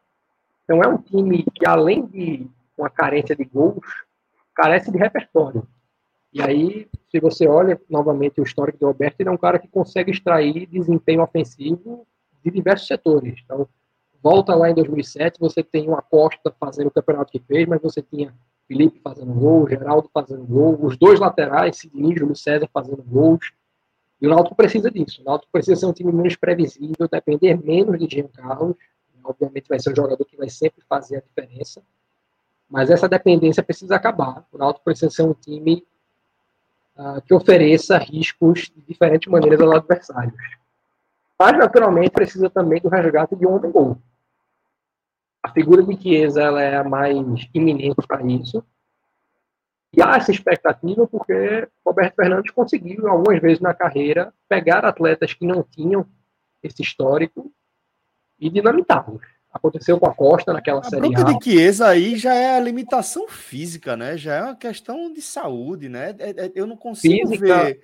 É, não primeiro consigo natural... Ver, ver, é, é que eu não consigo ver Roberto, eu não consigo ver um treinador, mesmo que seja um um cara motivador, um cara que tem história com o atleta. Não consigo ver ele recuperando Chiesa da, do cenário que Chiesa tá no momento, entendeu? Eu acho muito difícil esse é, é, é apostar nisso, sabe? Eu acho complicado. Concordo demais. É, é, esse é um esse tópico de Chiesa ele é um pouco polêmico, é um pouco polêmico não. Dentro do Náutico ele é bastante polêmico, eu diria. É, a menção é por de fato ser um nome iminente. O, o nome que vem à mente quando você fala em um, um camisa 9 dentro desse elenco que é limitado, a gente tem isso como consenso. Uh, e são dois pontos, né? O primeiro é um desgaste natural de um atleta de 35 anos, que mesmo que não tivesse passado por nenhum processo de recuperação, já estaria enfrentando essa cor descendente há algum tempo. E essa lesão grave, né, não foi a primeira que sofreu desde que voltou, ela só acelera uma coisa que já vinha, é, viria a acontecer. Se vai ser Chiesa, se vai ser é, Júlio, um atleta da base que começou o ano muito bem, mas perdeu o espaço de maneira inexplicável no time que não marca gols. Se vai ser Amarildo, é, não sei. Acho muito improvável que seja qualquer um até o Náutico ter condições de voltar ao mercado em julho. Mas existe né, esse, esse histórico de Roberto com a Costa, existiu com Rafael Coelho no Figueirense, que foi artilheiro da Série B em 2009, existiu com Isaac no América do Natal, fazendo 20 gols na Série B de 2012. Então são, é, como, como eu falei, é algo presente no histórico que o Náutico precisa buscar, eu acredito que seja o que o Náutico busca quando traz Roberto Fernandes pela quinta vez. Mas dentro disso há também pontos de preocupação, e aí eu pego o gancho da sua fala. É, no, no chat privado da, da última live que eu participei, que foi justamente a análise da derrota para o Bahia, Lula comentava, né, que, ah, é, porra, Rodolfo, eu lembro de, no, no, no na análise da pré-temporada, todo mundo muito empolgado com o mercado do Náutico e você reticente demais. Porque eu vejo né, essa, essa característica da direção atual de superestimar muito o que é feito. Né, e aí, porque deu certo fazer o resgate de um Vinícius no ano passado, porque Hélio dos Anjos conseguiu fazer de um elenco limitado com um bom time titular uma máquina no início da Série B passada, um misticismo que fez o Náutico basear o mercado dele em jogadores a serem recuperados. Robinho, Leandro Carvalho, Evandro, Eduardo Teixeira. Isso não é tão simples. Né? E não é algo que porque o treinador conseguiu fazer com o atleta, ele vai conseguir fazer com a série deles. E existe essa um pouco desse misticismo transferido para Roberto. É o que justamente que você falou, pô, Chiesa não, não, fez um gol na temporada até aqui, mas Roberto Fernandes foi é, o, o, primeiro treinador dele do Náutico, já conhece Braia, já conhece Hereda, já é. conhece e você acaba realmente se apegando a uma coisa que não, não tem fundamento técnico. É, é, é, puro, é pura subjetividade e eu diria até somente esperança. Então, eu vejo isso como um ponto de preocupação. E aí, a maior delas para mim, e esse realmente é o, o, que eu acho de mais interessante em todo o processo, é entender como se dá essa volta de Roberto Fernandes ao Náutico. É você, a gente já falou reiteradamente de como ele voltou no passado, não vou trazer isso de volta aqui, porque é, é assim, já sabido que foi uma decisão do grupo de atletas, essa imposição da volta. O Náutico começa a temporada com Hélio, demite, traz Felipe Conceição, que chega com o aval do executivo de futebol, Ari Barros, e, assim, com fortes indícios de que rejeitado pelo grupo, desde o primeiro dia. Felipe Conceição dura pouquíssimo tempo, é demitido, e no momento da demissão de Felipe Conceição, eu acho que todos aqui concordam que Roberto Fernandes era um nome que estaria a 10 minutos de um acerto. Demitiu Felipe Conceição. Eu falei, é, eu falei, veja só, a gente está aqui perto de mais de meia-noite e já se começa, depois de tantas negativas, já se começa a falar do nome de Roberto, isso depois da derrota no Bahia, né? Porque o Náutico, negativas, negativas, negativas, negativas, você começa a olhar para um lado e Roberto parece ser a solução mais lógica, né? O mais fácil, o mais segura. Agora, Rodolfo, queria aproveitar que eu interrompi para fazer uma pergunta. Eu fiquei com a sensação, partir de um comentário de João. Eu fiquei com a sensação de que a aprovação do nome de Roberto é muito mais imediatista para ganhar esses jogos e ser campeão em cima do retrô do que pensando em algo na Série B. Né? O Náutico adotou um discurso muito rápido e dizer assim, essa Série B não dá, é só para ficar. E você olha assim, porra... Mas eu acho que uma coisa leva a outra, Fred. Será que esses mesmos torcedores do Náutico acham que tem tanta diferença do esporte para o Náutico assim. Para um ser considerado brigando pelo acesso e o outro ser considerado fazer um campeonato de, de meio de tabela, eu acho estranha essa postura que eu. Eu achei que você chegou eu a comentar acho, isso. eu acho que perder o estadual atrapalha todo o resto da caminhada do Náutico. Não deveria, mas eu acho que, que atrapalha. Eu acho que o, a, a largada já é com o Pernambucano, pelo menos o jogo de ida, né? Porque a volta vai ser só no dia 30. Mas mas eu acho que para o Náutico, nessa situação, pelo que representa o título estadual, mesmo que tecnicamente não faça nenhuma diferença para a Série B, mas em relação ao ambiente, eu acho que é total. Lembrando que Roberto Fernandes será o terceiro técnico do Náutico no Pernambucano. O Náutico poderá ser campeão pernambucano num campeonato de quantos jogos? É, nove, mas a semifinal de 12 jogos. num campeonato de 12, 12 jogos, eu estou ficando doido. Não, é, nove da primeira fase, semifinal 10, final, isso mesmo, 12 jogos. Isso mesmo. Três treinadores, pô. Eu nunca vi um negócio desse. Então, assim, é, e, e, ainda não ser campeão, eu acho que, enfim, é, mas a pergunta foi para Rodolfo, mas eu acho assim que, que não deveria, mas é a primeira meta do. Tem que ser campeão pernambucano para pensar na segunda divisão, porque esse vice-campeonato pode tirar do trilho completamente. Claro, eu, eu, acho que eu já respondi até parcialmente citando essa característica de Roberto não ser, assim, é histórico, não é um treinador de acesso. Porque não se colocou nessa condição. Pode, vir, pode ser que aconteça. Mas eu acho que o Náutico tem essa mudança, de fato, é, buscando o nome de segurança e visando as finais. E é curioso isso, por, por, por, porque Roberto tem cinco títulos estaduais, dois em Natal, um em Brasília, um no Pará é, e um em Pernambuco. São cinco títulos estaduais, mas ele perdeu algumas finais, e algumas delas são muito aceitáveis na história do jogo. No passado perdeu com o CRB nos pênaltis para o CSA. Mas tem três derrotas de Roberto em finais, uma para o Ceilândia, comandando o Brasiliense, uma para o Potiguar de Mossoró, comandando o América do Natal, e uma é, para o Independente, não me lembro o nome da cidade agora que fica dentro do Pará, mas comandando o Paysandu, e num, num cenário muito parecido com esse, na verdade, quase idêntico, porque Roberto foi contratado pelo Paysandu, com o Paysandu já classificado à final, para fazer o primeiro jogo oficial sendo o jogo de ida da, da, decisão. A única diferença é que, na época, eu acredito que ele teve 20, 25 dias de treino. Agora ele tem 3, no máximo. É, Rodolfo, interessante, desculpa aí te interromper, mas interessante que essas três finais que tu colocaste aí como perdas dele, sempre ele com times teoricamente favoritos ao título, né? Exato, nesse, nesse, mesmo contexto. Natal, e lá no Pará, teoricamente, assim, bem favoritos nessas decisões. Não era um clássico, vamos dizer assim, tirando talvez lá Brasília. Isso, e esse é um ponto que eu acho que reforça até a escolha dele para ser o técnico nessa final, porque certamente um, um, um, cara que não vai subestimar o retrô pelo, pela história curta. É, quando a gente trabalhou junto, passamos uma quase duas semanas fazendo intertemporada no CT do retrô, então conhece a estrutura, conhece quem está lá dentro, sabe o que é que existe dentro do trabalho.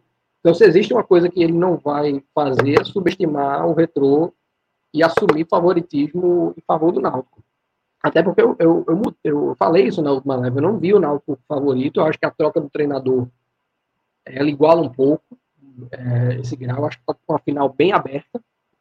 É, e, o, de certa forma, é absurdo. Né? O, é, o, fato do Náutico ter igualado isso, ao menos na minha ótica, é absurdo porque a gente está falando de uma equipe de Série B contra uma de Série D, por mais estrutura que tem, por mais mérito que tem na campanha, mas é, é assim, algo que soa muito real, e eu acho que aí, retomando aquele raciocínio, isso decorre dessa uh, sequência de tomadas de decisões confusas do Náutico. Porque quando o Felipe Conceição sai, é exatamente o que o Fred trouxe. O Náutico define supostamente um critério que não é um critério. O, que o Náutico, o vice-presidente de futebol, Roberto Selva, explanou foi a gente quer um treinador experiente em Série B. Mas isso aí você vai de, como eu falei, de Roberto Fernandes, se você considera que ele é um técnico com diversas séries B no currículo, até Givanildo Oliveira. Você não tem um critério técnico estabelecido. E aí o Náutico foi quebrando essa linha, indo em nomes como Alberto Valentim, indo em nomes, é, sondando nomes como Lisca, não indo atrás do que foi o principal nome quando o Hélio caiu no passado, que foi dado Cavalcante. E aí esses treinadores, eles olham o histórico recente do Náutico de confusões na porta de vestiário, Hélio dos Anjos indo e voltando quando quer, Felipe Conceição e Marcelo Chamusca fritados em 45 dias. O Náutico se torna uma opção pouquíssimo atraente, mesmo com um título bem acessível, batendo na porta. E aí, quando perde o jogo para o Bahia como perdeu, Roberto Fernandes, que talvez fosse um meme, não um meme por, por não ter qualidade para assumir o Náutico, mas porque era um técnico que estava fora do mercado de Série B a última lembrança que se tem é de um rebaixamento do Santa Cruz. E aí o que era uma coisa de, ah, traz Roberto, que dá certo, virou realmente um, meio que uma súplica da torcida para o Náutico é, não apostar em nomes fundados, como era o Gerson Guzmão, e bater na porta de quem se sabe né, que tem algum serviço prestado e uma vivência nesse tipo de situação. A sensação que eu tenho, a sensação que eu tenho e aí eu acho que o estadual, as finais do estadual, atrapalham igualmente Fortaleza e Náutico. Eu acho que elas vêm no momento que você deveria estar pensando e projetando, se preocupando com outras coisas. é que eu acho que o perfil de Roberto Fernandes foi escolhido, como eu falei antes, pensando nesses dois jogos. Se não tivesse esses dois jogos, eu acho que o Náutico iria para um nome de um trabalho mais estruturador, né? tentar uma linha mais próxima do que seria Felipe Conceição, né? que poderia inclusive ser o Gerson, né? treinador do Botafogo, da Paraíba. Porque eu acho assim que Roberto Fernandes, como eu falei antes, assim, é você apostar num certo, mas num certo que você já conhece muito, muito, muito claramente a limitação. Detalhe, eu acho que não foi, acho uma escolha razoável não. Eu acho muito melhor do que do que Valentim, por exemplo, que poderia gerar um caos. Eu acho que o Roberto Fernandes ele não vai gerar um caos no Náutico. Mas eu vejo muito essa decisão muito ligada ao Pernambucano, muito ligada. E eu acho que não é possível que a gente em 2022, com duas rodadas da Série B andando, tá? com o seu time perdendo dois jogos de largada, você ainda tome decisões prioritariamente pelo estadual. Eu acho que o Roberto Fernandes foi muito, muito, muito prioritariamente pelo estadual. Inibiu o Náutico, inibiu o Náutico de ir para um risco maior. Que duas rodadas da Série B, 36 a disputar, ainda caberia um risco maior. Eu acho que o Náutico ficou muito inibido por causa desses jogos do Retro. Aliás, e é, coisa, só, só para complementar, Rodolfo, só para complementar rapidinho, a impressão que eu tenho, assim, vendo de bem, de, bem distante, né, obviamente, o Náutico, é como se alguns treinadores, até promissores do que surgiram no futebol brasileiro, assim, que fizeram bons trabalhos, e aí dá para colocar a Conceição, o próprio Chamusca, que já viveu muito essa realidade e que foi para o Náutico, que, que também acabou não dando certo, me parece que os treinadores que já conhecem a situação do Náutico é que têm conseguido trazer o melhor rendimento. Por isso eu consigo compreender um pouco essa lógica da escolha, não só apenas pelas finais dos estaduais, que é, pô, se Hélio conseguiu fazer o trabalho que fez no ano passado, que teve seu bom momento e depois teve a queda de novo, eu acho que talvez a escolha por Roberto Fernandes ela vai mais nessa linha, mas é a impressão que eu vejo de fora, porque o Náutico já tentou treinadores que eu considerava ótimos. O próprio Felipe Conceição, eu achei, eu achei que poderia ser um treinador que pudesse dar certo. E ele não entendeu, aparentemente, o que estava ali acontecendo. O Náutico tem alguns problemas, né? Fora de campo também. E aí a, as coisas acabaram acontecendo como, como aconteceu, né? O time realmente não apresentando uma melhoria. Eu, eu acho que o que vai realmente trazer. Eu concordo tá, com, a, com a afirmação de Fred, mas eu acho que vai trazer clareza para a ponto de se tornar inquestionável esse racional é a gente avaliar qual escalação vai ser enviada a campo entre os dois jogos da finais na partida contra o Operário. Porque se você puxa né, ali o recorte dos 15 dias entre o que decidem a final do Pernambucano 2018, o Náutico vai para um jogo no Piauí contra o Altos, precisando vencer, somente vencer para se classificar a segunda fase da Copa do Nordeste. O Náutico vinha aí de sucessivas eliminações na primeira fase. Só que tinha um jogo contra o jogo, acho que era na quinta-feira e no domingo o Náutico jogava em Caruaru, na ida do, do estadual, da final estadual contra o Central. É, Roberto Fernandes mandou um time reserva para o Piauí, o Náutico empata o jogo por 2 a 2 e cai mais uma vez na primeira fase poupando, é, logicamente, os titulares para o jogo em Caruaru, que o Náutico empata no gramado pesado, leva a decisão para a arena e é campeão. Fica muito claro né, o perfil, e aí eu acho que se, se a gente traz para esse contexto aqui, e eu concordo que a, a predileção por Roberto se deve a esses dois jogos da final, mas para essa situação é inadmissível que o Náutico entre no jogo contra o Operário com qualquer coisa que não seja o melhor disponível. Concordo, pô. Concordo 100%. Eu concordo 100%. Eu, eu até entendo que o Náutico está numa situação difícil com o Roberto e tudo, é, porque é, perder a final, perder o Pernambucano para o Retrô não seria trágico né, para o Náutico, porque conquistou o título recentemente, mas seria chato, seria muito chato, seria é, uma pedra a mais que você coloca na mochila do Náutico nessa temporada, né?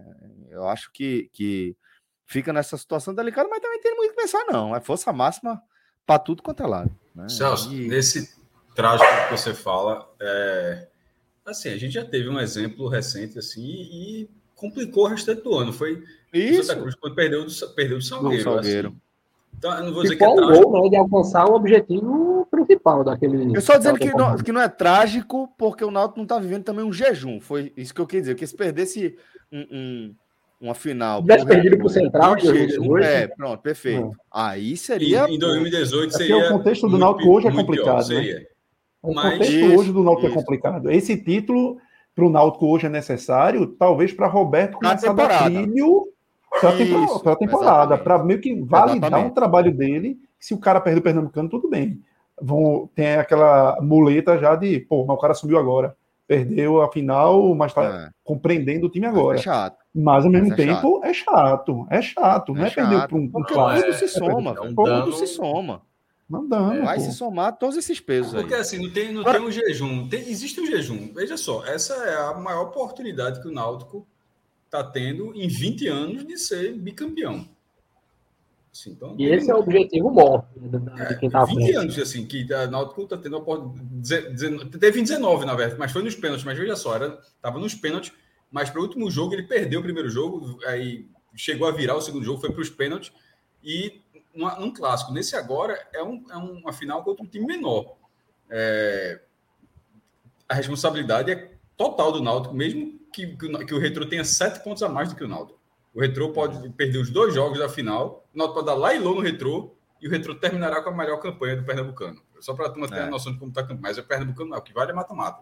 Mas só para dizer a diferença que tem. Mesmo com essa campanha do Retro, é, nem isso faz com que você. Não, pô, mas o retrô era uma máquina, assim, vai pensar. Você não, não, é dessa forma. Assim, se o retrô for campeão, mesmo tendo essa campanha bem melhor do que a do Náutico, para mim é um golpe muito duro.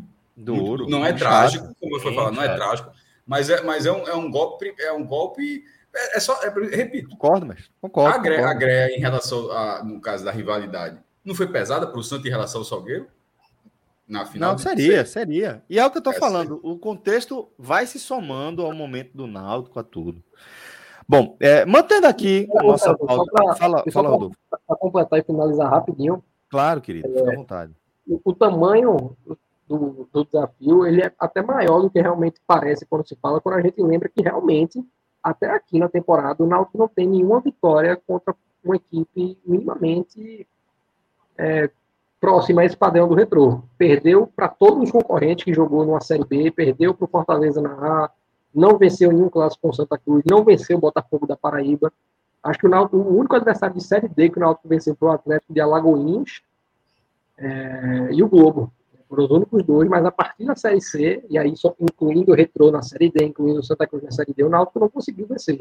Então ainda falta, é, não só desempenho, claro, desempenho é evidente, mas falta inclusive resultados. E aí, Roberto Fernandes tem dois jogos para fazer o que até aqui não aconteceu. E se não ficou muito claro, para sublinhar aqui o que, o que penso, eu achei bem questionável a volta de, de Roberto para o Náutico para esse, esse desafio que ele vai ter pela frente, que o Náutico tem pela frente. Acho que é, é bem questionável mesmo, acho quase uma decisão preguiçosa da atual direção Virrubra. É, a gente vai seguir acompanhando né, também o, o, dia a dia do Náutico. Na quinta-feira teremos é, um telecast exclusivo né, para o confronto com o Retrô, o primeiro jogo né, da final. É, lembrando que o jogo é às 16 horas da quinta-feira, porque estamos falando aí do dia 21 do feriado, do dia 21. Portanto, o jogo é realmente às 16 horas. E por volta das 18h30, que a turma deve dar aquela escapulida para os aflitos, então por volta das 18h30. Viu, senhor Rodolfo? 18h30 a gente deve estar abrindo aí o nosso telecast. Eu vou ser Clauber, tá? Para a gente analisar a primeira perna dessa decisão da edição 2022 do Campeonato Pernambucano. Já fica o convite aí para a galera do Náutico acompanhar o nosso programa pós estreia de Roberto Fernandes à frente do Náutico, mais uma vez. É, mas falando ainda de Série B, tá? É, e também, já adiantando um pouco aqui da nossa, da nossa é, programação da semana, a gente também vai ter um programa especial sobre o Bahia, tá? Então, daqui a pouco a gente vai ter uma rápida passagem aqui analisando o Bahia, mas quero só lembrar para o torcedor do tricolor baiano, tricolor de aço, que é, nesta terça-feira, né, a partir das 21h30, a gente vai ter o programa telecast do jogo da Copa do Brasil entre Bahia e Azures, tá? Com Ju. Cássio Cardoso e Lula. Então, daqui a pouco. É isso, tá é isso que eu ia falar. Cássio Cardoso retornando, né?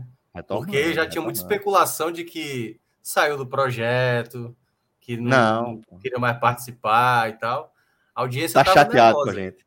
É, no, último aí perguntaram onde está o homem, né? E aí, não, Cascador estará de. Eu acho que a turma tá cariada, na verdade, é com o Lula, porque a Lula é pé frio, né? Não, mas Lula, tá... Lula, duas vitórias, pô. Na Série B, é, seis pontos. Girou a é. chave. Girou a chave. Seis pontos. Vamos é. ver como é que vem aí, né? Inclusive assim. Agora, é... agora, se amanhã não tiver resultado, a gente já sabe quem é o culpado. se não tiver resultado amanhã em casa contra o Azul, como é o nome do time? Azures. Azures. É o time do Marcelo, lateral esquerdo.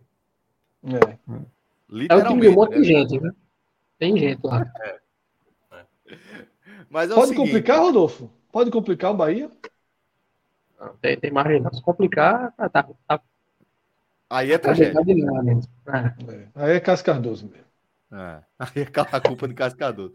Mas, ó, inclusive a gente vai ter aqui na, na pauta desse programa a visão de Cássio, de Lula, de Ju, sobre é, esse processo né, de o Bahia eventualmente passar a integrar o grupo City. Mas aproveitando que estamos aqui, que amanhã não teremos Fred, nem Cássio, nem Cauê, nem Rodolfo, nem Tiago Minhoca, é, queria é, que vocês trouxessem também uma visão, nem que seja uma visão rápida, sobre isso que a gente está acompanhando em tempo real. Celso, eu acho muito difícil, tá? Assim, porque na verdade a gente precisa esperar que as peças se movam de forma mais, mais clara. Porque há uma ansiedade muito grande dos torcedores do Bahia sobre a oficialização desse, desse acordo, né? dessa compra.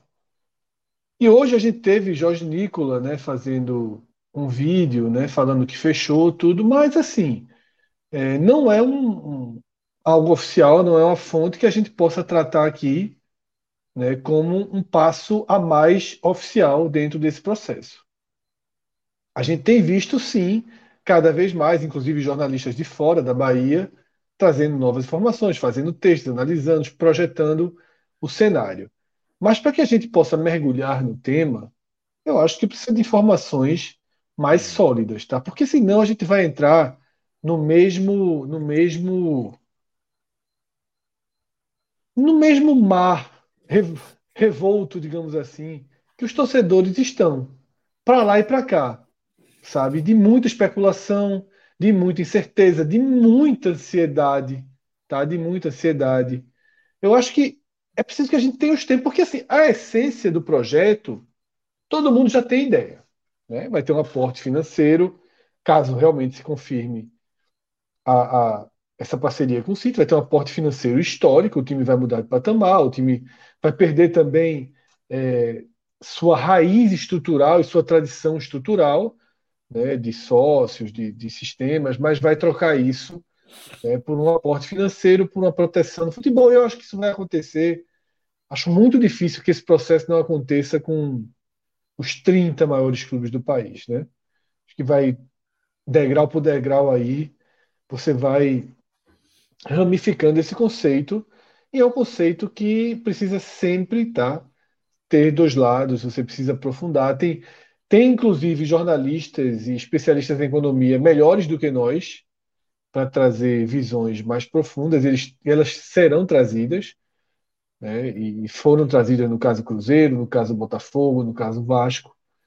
Mas, de, de toda forma, o fato do Bahia estar sendo negociado com um grupo forte, né? um grupo que tem um time que disputa a maior competição do mundo para ganhar, ainda que não que não ganhe, mas disputa para ganhar, é, uma força gigantesca do futebol inglês, diferente dos outros grupos, né, que, que compraram Botafogo, Vasco e Cruzeiro, né, que trabalham com equipes menores. Eles têm uma, apesar do City também ter várias equipes de menor porte, aqui na América do Sul, exemplo, mas eu acho que é muito interessante. Nesse contexto de SAF, outros nesse contexto. Grupos, os, os maiores clubes são os que foram comprados aqui. Aí o cara pode até é, falar que isso. o Crystal Palace vale mais que o Botafogo. Beleza, vale só por uma questão de mercado, mas assim, em relação para o futebol, o Botafogo representa mais o futebol do que o Crystal Palace. Só para dar um é. exemplo. Mas, é, mas nesse caso do City com Bahia, o City já é um clube muito vencedor, tá? Ficou muito tempo no ostracismo, mas dá para dizer que o City é um clube maior do que o Bahia. Então, nesse caso, nesse caso do grupo, o Bahia é mais um de um grupo que é capitaneado por outro clube, Fred. É, essa relação sim, realmente sim, é bem é. diferente. É diferente, é diferente. Mas é sólida também, né? Eu vejo mais solidez, por exemplo.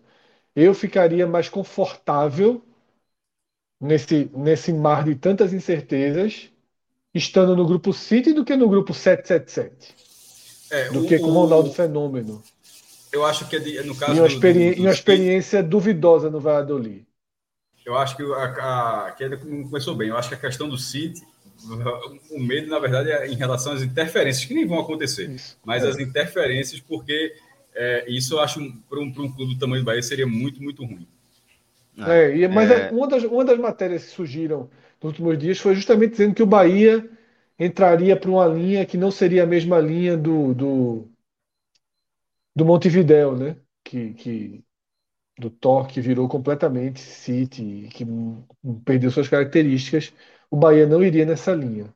Mas vamos esperar, assim. Eu, eu, eu, eu infelizmente, até para Hélio, que fez a pergunta lá atrás do Superchat, eu não me sinto seguro e confortável para comentar um mar de incertezas.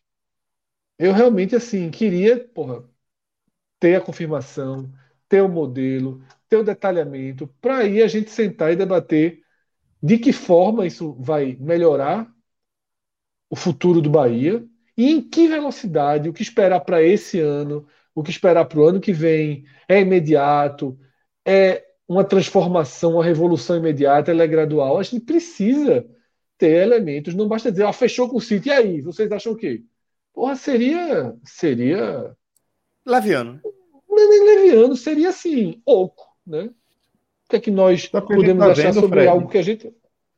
O que está acontecendo aí no Cruzeiro, que a cada semana é uma novidade, tudo bem, como você pontuou aí, é outro, talvez outra realidade, é um, é um outro grupo com talvez de antemão com mais segurança para o Bahia, mas a gente está vendo que o, o, Cruzeiro tem a cada semana tem uma novidade, é, é um esqueleto Isso, novo é. de um contrato que aparece e que te deixa. É, será que esse era o caminho correto? Será que os adendos de contrato foram postos da maneira correta? Será que o, clube não precisava ser mais protegido? Então a gente não tem como avaliar sem ter. Isso. E até, até, os próprios especialistas, repórteres especialistas que acompanham muito disso, têm muito temor e sempre falam: ó, é muito mais é muito difícil você falar sem saber do contrato. Você não sabe o que tem ali por trás, quais são os, os detalhes, o que está sendo prometido, o que, que vai ter de entrega, é. em quanto tempo isso vai ser dado, se você tem direito a uma recompra em caso de, de, um, de um fracasso. Você não sabe, são muitos detalhes que talvez só com caminhar mesmo do, do da parceria que se sabe com os anos, com os acontecimentos chegando e essas, é, é essas coisas que talvez fiquem em segredo de contrato vão aparecendo aos poucos. E aí, assim que, as pautas, que a pauta for andando, é óbvio que ela vai ganhando espaço aqui na nossa programação. Sem ah, dúvida. Certamente, veja só, se isso acontecer, vai ter programa Porra. especial, vamos procurar especialista, a gente vai. Sem dúvida. Vamos falar sobre um... o grupo City, vamos falar é, sobre vamos o, o cheque de Abu Dhabi, vamos tentar entender onde é que esse bicho está metido, de onde veio esse dinheiro, a gente, a gente vai, vai mergulhar aqui. Mas, galera, é, como eu disse, a gente tem outros temas aqui na nossa pauta, mas antes de a gente partir para o próximo tema, a gente, a gente vai falar um pouquinho sobre o esporte, tá? É, eu vou pedir para o nosso querido Danilo Melo trazer a página do Bet Nacional aqui para nossa tela. Aí, Bet Nacional, parceiro do grupo 45 minutos, e já aproveito para falar, velho. Vê, se você for criar sua conta, tá? Se estiver procurando um site de aposta para chamar de seu, vai procurando onde abrir a sua conta, vai lá no Beto Nacional, betonacional.com e cria sua conta com o nosso código, tá? Que é o podcast 45. Dessa forma, toda vez que você fizer uma aposta, você vai estar tá colaborando aqui com o nosso projeto, com o nosso trabalho, com a nossa cobertura. Lá no, no Bet Nacional, você vai encontrar absolutamente tudo que você procura num site de aposta, né? Estou falando aí de credibilidade, de facilidade para você fazer seu depósito e o seu saque, que é bem importante, e também todas as facilidades em relação à ferramenta mesmo, a plataforma, a experiência de usuário. Tanto a versão para computador quanto a versão mobile são muito legais, tá? Essa plataforma é a plataforma líder do mercado brasileiro, uma plataforma que alimenta, inclusive, que dá o suporte técnico para as maiores, para algumas das maiores casas de apostas aqui do nosso país, e é só um dos reflexos dessa credibilidade que o grupo NSX, ao qual o Beto Nacional pertence, tem construído aí ao longo dos últimos anos. Patrocinadora oficial aí do, do patrocinadora master, inclusive, do trio aqui da capital pernambucana, do esporte, do Náutico, do Santa Cruz, patrocinador do Vitória, do Vila Nova e de outras equipes aí é, do futebol aqui do nosso país, tá? Então lá no Beto Nacional você vai encontrar aí todas essa, essas facilidades e eu reforço, se você for criar sua conta, você faça isso utilizando o nosso código, o podcast 45. Agora eu vou pedir para o nosso querido Danilo Melo abrir aí é, algumas apostas para que a gente possa Perdemos dar uma olhada. Ontem, viu, viu, Celso? Perdemos, né? Perdemos, né? Vamos ver essa Porque não, não é nem que aí. perdemos ontem, né? Ontem eu tinha falado, ó, esse jogo do Figueirense aí é uma boa para ganhar, só que tava 162, se eu não me engano, a odds. Aí não, aí não, ali em apostas, tá? Fecha aí. É, a gente não apostas ali no meio. E a gente até falou assim, seria legal talvez uma combinação com o Barcelona. O Barcelona vai e perde hoje. Como é que foi essa, hein? Não sei. Essa aí eu não tô lembrado, pro, não. Pro Cádiz, né? Da Espanha. Foi, Mas verdade. o, o Figueirense venceu. O Figueirense goleou o Altos. E essa aposta, essa aposta em DG tá cansada aí. Tá, né, velho? Morta, só esperando. Tô... Só... Pelo menos o valor já foi debitado. é verdade. Tem a alguma coisa que a gente é possa projetar para frente, Fred? Vamos dar uma olhada aí. PA, PA vai vencer, PA. É, eu acho que Arthur não vence o Big Brother, não. Se for pelo Big Brother, eu acho que o grande tiro é procurar Hum. Paulo André tá pagando 2,43 só, também é muito pouco. Scooby né? tá bem também. Pedro Scooby tem chance aí, Fred? Tem, tá tem mas eu acho que PA é mais forte. É, eu acho que PA ver, tá como virando... Tiro, como tiro, dá um tiro de 2,43 e um tiro de 9,93, né? De repente... Ah, é melhor dar um tiro na Copa do Brasil, mano. Então pronto, bota aí, Copa do Brasil. Eu acho o que futebol. PA fica entre PA e Arthur, mas eu acho que Arthur já era, viu? Conseguiu a façanha de jogar fora. Lembrou um pouco Marcela, mas Marcela foi no início daquela edição. Aí, né? aí, boa.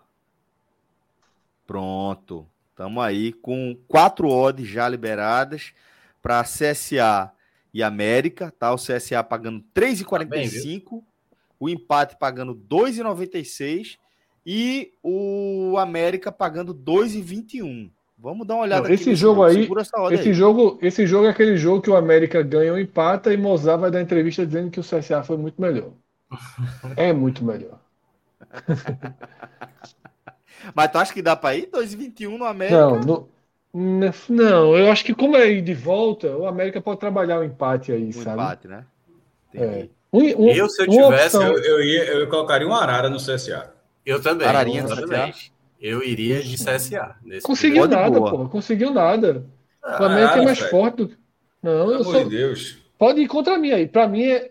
o único resultado que eu acho que não Bicho, acontece aí é vitória Arara, do CSA. Tá entendendo pode botar, pô. Arara pode voar à vontade aí. 10 contas aí. Deus, Arara. Solta, solta pode Arara aí. Solta o Arara. do shopping é o dobro.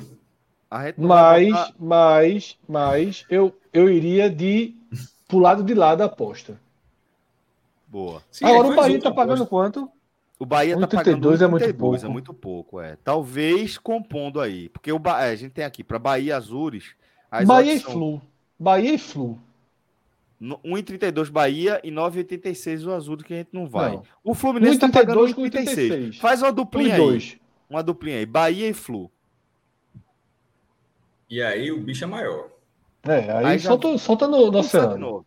179. Já tá bom. Já dá para botar uma. Meu amigo, Maria Marruai. Pode botar Maria Marruai para. Bota a oncinha, é. É, faz ele ganhar um dinheirinho. É. Uma onça. Agora, não, não, não. Melhor o Juma. Maria Marruai morreu, pô. Aí. aí. Mas é a mesma coisa, é onça também. A onça tem que voltar. É onça. Não, onça não. Né, aquele, aqueles dois. Aí eu achava que era 200, eu achava que estava indo no tiro do. do... Aqueles, oh, do, aqueles dois é, é, tá, é o Lobo Guará. Né? Lobo Guará. Lobo Guará, Lobo Guará. Não, onça não, pô. Onça não, onça não. Uma certeza dessa não é onça, não, pô. Aí é de, de peixe pra cima. A garopa ou o lobo? Eu, eu, veja só, eu tava de garopa, mas caso do ideia da onça, eu tava me abraçando no lobo. Porque o é, lobo a gente ganhava mais de 100, né? Ganhava. Não, porra, voltava é, 257 reais, pô. Era? Não, não pô. 157, 157, 157 perdão. É, 157, é. eu acho o risco bom, viu? Vocês não acham, não? Quem é que farrapa aí? O Bahia? Rapaz. Ah, cara.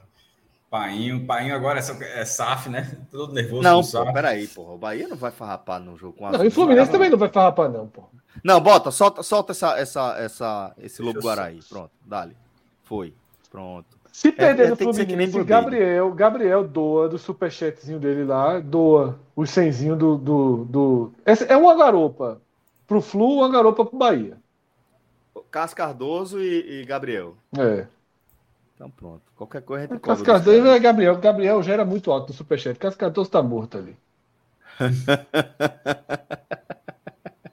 tá morto. É. Beleza. Trabalha é... com pouco superchat. Vai ser mesmo, vai ser mesmo. Não, mas tá bom, tá bom, é isso aí. Coragem, podcast 45. É, eu, eu vi aqui que o Azulino joga desde 9 de março, pra ter noção. Vê que lindo. Rapaz, isso é bom. E quem tiver aqui no chat amanhã vai estar. Tá, acho que é o jogo do Fluminense, eu não sei se é amanhã ou se é quarta. Vai estar tá celebrando aí. Amanhã, né? Pronto. É amanhã, é amanhã, amanhã. A live é amanhã, é a live feliz. E a turma aqui a no chat. Feliz. Lucas, Be Lucas Bess eu já vi que foi, mas ele vai no peixe, ele não quer ir no. no... Pronto. Simbora. É isso, galera. Betnacional.com, tá? Fica aqui para acompanhar novos palpites da turma aqui, para deixar sua conta positiva, tá? Celso, no futuro, eu tô com a ideia aqui, se em breve, hum. quem tiver, é, veja só, descarregou. Ô, Fred, depois voltando aí, rapidinho, tu sabe quem vai, quem vai te dar caí, um prejuízo caí, aí? Tô indo pro outro, pro outro link, tô, tô morrendo, tô morrendo. Fred. Sabe quem vai te dar um prejuízo? Ah. O Fred vai sair agora. Ele tá Caiu, caindo, pô. Já... Vou dar a notícia a ele, deixa ele voltar. Vai. O dono do, o dono do esporte. Ele sabe que é o dono do esporte. Descobri. Tá jogando no Azures. O pai do dono do esporte. Quem é o pai do dono do esporte? Richelli. O Pirraio Filho de Richelli. Tá jogando no Azures, ah, pô. É mesmo, é? É. Não, quem tá é Richelli, né? Porque esse aqui é o dono. Tudo conhece, pai. Né? Veja só, ainda não é o dono, não, mas. Mas. Se, tá se, o, esporte virar, se o esporte virar SAF, é, muito, é muita ação ali. A, a conta, a, a, conta, a conta é alta para resolver. É verdade. Ah, é verdade. O esporte tá empurrando com a barriga aí, até não sei como é que tá aquela história. Ali é uma conta alta para alta pagar. Viu? Celso. É... Fala, companheiro. O som é esse aqui agora, é mono, viu? Já melhorou bastante. Em relação a, a, a seu celular sem o fone, já melhora. Tá melhor que o do Rodolfo. Tá bem melhor. eu, vou, até, eu vou, vou fazer melhorar. Diz aí pra frente quem vai tirar o dinheiro dele. É, tá um banheirinho, tá um banheirinho. ali, Celso. Cássio gostou da referência. Tá melhor, vê como tá melhor. Fala aí, Fred. Alô, som, tá pra curar. Tá Mas, Celso, a minha ideia é a seguinte: ainda vou jogar para o pessoal do Bet Nacional, para a gente. Eu tive aqui uma ideia que é a seguinte: a gente, quando pode, quando tiver a certeza de um palpite, a gente abre no nosso chat o seguinte: ah. quem entrar com a gente com o nosso código, provar que usa o nosso código, quem entrar com a gente, se perder, a gente faz um pix de 10 reais para cada um. É mesmo, é? Não é bom? Mas vê, depende de quanto o cara apostar, né? Não, a gente vai fazer 10. Se o cara apostou. Aí a turma quebra. É, se o cara apostar 5, vê que resenha. Não, aí é foda. Aí, é foda. aí o cara quer ganhar nas nossas costas, né? Não, não os, os caras estão mandando. Veja, pra ver o perfil da turma, basta ver as fuleiragens que a galera bota pra gente ler aqui na trairagem. Mas é foda, é foda. É o nome das famílias. Tu acha o quê? Não, Cada você família da, é a família. É aqui tem a família. Como é? Badura, a família não, Turbando. Então, assim, a gente vai melhorar essa regra, mas vai ser assim. A gente vai dizer, não é toda aposta que a gente for, não, porque a gente vai no risco às vezes. É dizer assim, ó, essa aqui, essa de hoje eu bancava. Quem entrasse aí, eu devolvia 10. Agora, tinha que mandar um print pra gente, mostrando que fez no Beto Nacional e que usa o código podcast 45. Vamos criar isso, vice. Vamos criar isso. Vamos. A aposta. no mínimo, no mínimo, uma, uma, um mico. No mínimo, um mico para a gente voltar. É, botou é, 20 e 10, se perder. Porque, é. cara, a gente Mas tem que entender pode ter uma galera que é expert em fazer uma, umas fake de aposta, entendeu? Mas, sei lá. Mas aí entra no sistema. A turma trabalha no sistema. É, a gente a tem que ter uma garantia de que a gente não vai ser trollado não, nessa não, não. Nosso amigo René não vai deixar isso acontecer com a gente. Não. Deixa não, deixa não. Um, a lista um vem, a lista vem. A lista vem. Pronto. Não, vem. Quem quiser fuleirar, a gente vai atrás e vai buscar 10 reais. Um abraço para Dudu. Um abraço para Dudu. Eu ia correr atrás de, de uma arara, velho. Aí, cada um usa seu método. Arara voando, a gente atrás aqui pegando. É. Se ela quiser vir com fuleiragem, pô, a gente vai não, buscar. Porra, não. Mas vamos lá, vamos voltar à nossa pauta, tá? E agora a gente vai falar do, do combalido. Vamos falar do combalido. Porque é, tá de um jeito que nem as cartas que, que o esporte manda, a turma respeita, tá bicho. Tá, bicho. Tá, tá de um jeito que nem. Volta. Rapaz, a cartinha voltou num desaforo, bicho. Mas maestro. Que, que lapa de. Vieram com o negócio. Não, veja. A vontade do jogador era acertar a bola. A gente não pode tirar não, o direito. Era assim, foi. Olha só, a, a, reclamação do esporte, a galera está confundindo algumas coisas. É, a reclamação do esporte, obviamente, porque isso não vai acontecer, não tem, menor, não tem o menor cabimento nessa situação, não tem o menor cabimento, não é para reverter a decisão, certo? Não é para receber. O Fortaleza é o campeão da Copa do Nordeste de 2022 e isso aí não tem, isso não tem, isso, isso não está em discussão. Algumas pessoas confundiram, outras é, algum pela greia, outros por má fé, alguns por realmente falta de, da situação se tá, mas assim deixa de forma bem clara a reclamação não muda, não mudará em hipótese alguma, em hipótese alguma, mudará o resultado da Copa do Nordeste. A única coisa que mudaria, como já até aconteceu com o Campeonato Italiano, se tivesse um, um, esquema de venda de resultado, alguém descobrisse assim, assim, só coisa do tipo, mas não é, não é, não é isso que está sendo discutido, está sendo discutido é erro de arbitragem. Erro de arbitragem não mudará o resultado dessa final. Então, esse é um ponto, pra, já para não ter que voltar a esse ponto. O, a, a, queixa em relação à arbitragem é porque um clube, no caso o esporte, é, se sentiu prejudicado e como outros clubes já fizeram queixas e recorrentes, essa o Sport fez, fez de forma mais, mais dura, cobrou uma posição porque não foi, na visão do esporte, sempre reforçando, não foi um erro capital, foram alguns erros, foram algumas situações que mereciam avaliação. E a CBF, depois de algumas semanas, a CBF respondeu e é uma resposta é, muito cretina, assim, muito cretina, porque ela, ela parte da, da, da ideia de que esse jogo não foi transmitido, que esse jogo, que as pessoas não viram esse jogo. Então, assim, é, é, é um. É um é, foi isso, afinal, passou na rádio. Afinal, passou no rádio. Então, assim, é uma, é uma, é uma vergonha para quem assinou ter assinado, porque ele, ele assinou e ele coloca. Eu sou isso aí, tá? A pessoa que assinou falou, eu sou isso aí. Toda vez que essa pessoa se pronunciar para qualquer coisa, dizer, ó, esse é aquele cara que fez aquele documento. É, e, algumas, e, e, e, admitir erro ou não, ou não, repetir, não mudaria nada, afinal. Agora, a, a, a CBF precisava concordar com tudo que o esporte solicitou? Óbvio que não. Mas algumas situações ali, ela poderia até ter rechaçado a, a visão do esporte, sempre tratando dessa forma, a visão do esporte. Eu tenho a minha também, que não necessariamente é a do esporte, é, mas não da forma como foi escolhida. Porque eu, eu vou partir do primeiro lance que eu comentei sobre isso aí. Tem, até porque é uma pauta bem interessante, tá? porque foi um documento tão surreal. Eu fico imaginando se, é, se o Corinthians manda aquele documento, se a CBF responde dessa forma, se o Flamengo manda responde dessa forma. Porque seria lindo e passe. Seria redação Sport TV, porque assim seria uma resposta idiota de algo que as pessoas viram. Repito, essa final não passou só no rádio, tá? Não é uma final que as pessoas ou, ou, ou, na, lá antigamente que chegava por telégrafo, cara, duas linhas a cada meia hora para saber o que está acontecendo. Foi assim que a acompanhou a Copa de 34 no Brasil. Chegava duas linhas a cada meia hora, opa, o Brasil nos últimos 30 minutos, nos últimos 15 minutos atacou da tal, tal, e tomou um gol. Foi, é, foi assim que a galera acompanhou. Lá na Praça do Diário, em Pernambuco.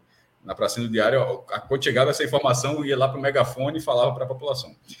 Mas não foi dessa forma. Foi uma final em HD transmitida para o Brasil inteiro. O lance que, que, eu, que eu abordei, que foi o de Sander, que sempre me incomodou desde o início, porque a gente debateu se foi falta ou não. Na visão da CBF, vamos, a CBF tratou como falta, certo? E é sempre que eu falo, se você pode até questionar, foi falta, não foi falta, beleza. Mas o ponto do debate é se a falta foi dentro ou fora da área. E foi só que a CBF analisou. Ela não foi na, na falta. Para ela foi falta, mas ela foi fora da área e ela trata como tem uma imagem que conclui que foi fora da área, blá, e o reclamante não tem razão. E eu disse da seguinte forma: ou existe uma imagem que só o VAR teve acesso, ou é uma das maiores canalices que eu vi nos últimos tempos, porque, repito, as pessoas assistiram a final, inclusive os torcedores do Fortaleza. Tinha 50 mil dentro do estádio e milhares, milhões fora assistindo também.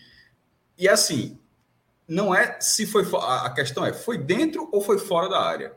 Não há, de todas as imagens que todo mundo teve acesso, nenhuma imagem que, que conclua se foi dentro ou foi fora. Você pode até, não, foi fora, foi dentro, mas concluir de forma. Você, isso aqui é fora. Isso aqui é, não, é, não é o que você acha. De forma é a não deixar dúvidas Exato, de que houve é... um erro de campo. Porque a, a regra diz o seguinte: só isso, só uma imagem conclusiva muda a decisão de campo, porque tem sempre tem, é preciso reforçar que a decisão de campo foi uma marcação de penalidade. Então, para ser revogado o pênalti, só a imagem conclusiva, e essa imagem CBF não existe. E se existir, ninguém teve acesso ainda. Então, se existiu, era bom que mostrasse. Ó, tá vendo aqui? Teve essa câmera que ninguém viu. Repito, isso até aconteceu. A gente, a gente até falou na abordagem do jogo no dia. É, eu vou até lembrar o que eu falei no dia, no, no, dia. Na Brasil e Noruega, na Copa do Mundo 98, o Brasil perdeu da Noruega na primeira fase. E num pênalti que Júnior Baiano cometeu no finalzinho. E foi um escândalo no Brasil. Mas no dia seguinte apareceu uma câmera. Isso naquela época, isso, isso hoje nem acontece, tá? Mas naquela época tinha a câmera exclusiva, se não me engano, na TV sueca e que tinha Júnior Baiano puxando a, o jogador da Noruega, ó, e no final todo mundo deu, todo mundo reconheceu. Foi um escândalo no dia do ah, o Brasil foi roubado da Noruega, no dia seguinte, não, o Júnior Baiano cometeu um pênalti. Só que ali era um bololô na área, dava nem para ver. Nesse caso, não, é um lance livre onde, só, onde estão só os dois caras. Mas vamos supor que exista essa imagem. Se existisse essa imagem, seria, seria importantíssimo que a CBF mostrasse, porque essa imagem, até agora, ela não existe. Ela não existindo, então a imagem não é conclusiva, então aquele texto é um texto canalha. Ponto. E no momento onde a CBF deveria, e a comissão de arbitragem deveria ter todo o interesse em esclarecer é, é as coisas, então, a, a imagem dúvida, não né? existe. A imagem não existe. Então ali, ali, ali, é um texto canalha porque a imagem não existe, ponto. Aliás, desculpa, a imagem não foi mostrada, melhor dizendo, a imagem pode existir, ah, a imagem não foi mostrada. Só, e Paulo Henrique fala aqui na live dizendo o seguinte: a falta de Sander foi fora da área. Tem uma imagem sim, Cássio, que passou claramente foi fora da área. O que é mostra falando, nessa imagem é a sua opinião. É que o pé de Sander, o pé do marcador está fora da área. Mas Sander nem é atingido pelo pé. Sander é atingido. Mas, Fred, mas, aí, mas isso é isso que eu acabei de falar. É isso eu acabei é. de falar. Eu não estou discutindo esse ponto, não. Algumas mas é porque, é porque, dentro, Cássio, é porque Paulo diz que você. que existe a imagem. Claro. Não, não, não, não, não, não, Veja só. Não existe, Paulo, me desculpe, não existe. É, existe uma imagem que não conclui. Vou repetir, caso você não tenha entendido. A imagem não é conclusiva. Essa imagem não conclui. Você, é, você não aposta sua vida, que ninguém apostaria por nada, que essa imagem é fora. Você não apostaria, você não, você não apostaria seu carro 100 reais, você não, você não apostaria. E para mim ela é conclusiva. Reais apostaria, dentro, mas o carro, não, mas, não, mas, não, mas eu, eu estou apostando da seguinte forma. Já terminar o raciocínio, para apostar da seguinte forma. É, você não, você não apostaria um valor com a aposta vai, vai, vai chegar agora um vai chegar um super técnico de análise de imagens da Alemanha que vai mostrar se estava ou não estava. Tu não aposta 100 reais garantindo que está fora, não. Porra, vai que esse cara mostra. Você, você, você não dá. Me desculpe. Me desculpe. É é que eu estou falando. Alguns torcedores do esporte acho que foi dentro do Fortaleza, acho que foi fora, algum do esporte também acho que foi fora também, acho que, enfim, mas a imagem, esse é o ponto, a imagem não é conclusiva, não é, me desculpe, assim, eu sei, você pode ter sua opinião, mas não é. conclusiva é. ela não é, esse é o ponto, não é conclusiva, a imagem precisa ser conclusiva, lembre-se dessa parte. E a outra queixa desse texto, que foi a do pênalti, que, a, a, a do pênalti ainda no primeiro tempo, e ali é uma grande piada, porque ali fala justamente o contrário, ali diz que a imagem do VAR não é suficiente para mostrar se houve a falta. Ali, ali a CBF inverte a história. Ali tem um carrinho a mais de, de fora da área, onde o cara simplesmente não acerta a bola, onde o carrinho, as pernas estão elevadas na hora do choque, as pernas não estão nem do, do, do carrinho, elas não estão nem coladas na grama, elas estão levantadas. E o texto diz que as imagens não são suficientes para dizer se houve a falta. Mas ali, mas daquele lance, apesar dessa galhofa, para mim o mais importante daquele lance é o seguinte: não estava impedido.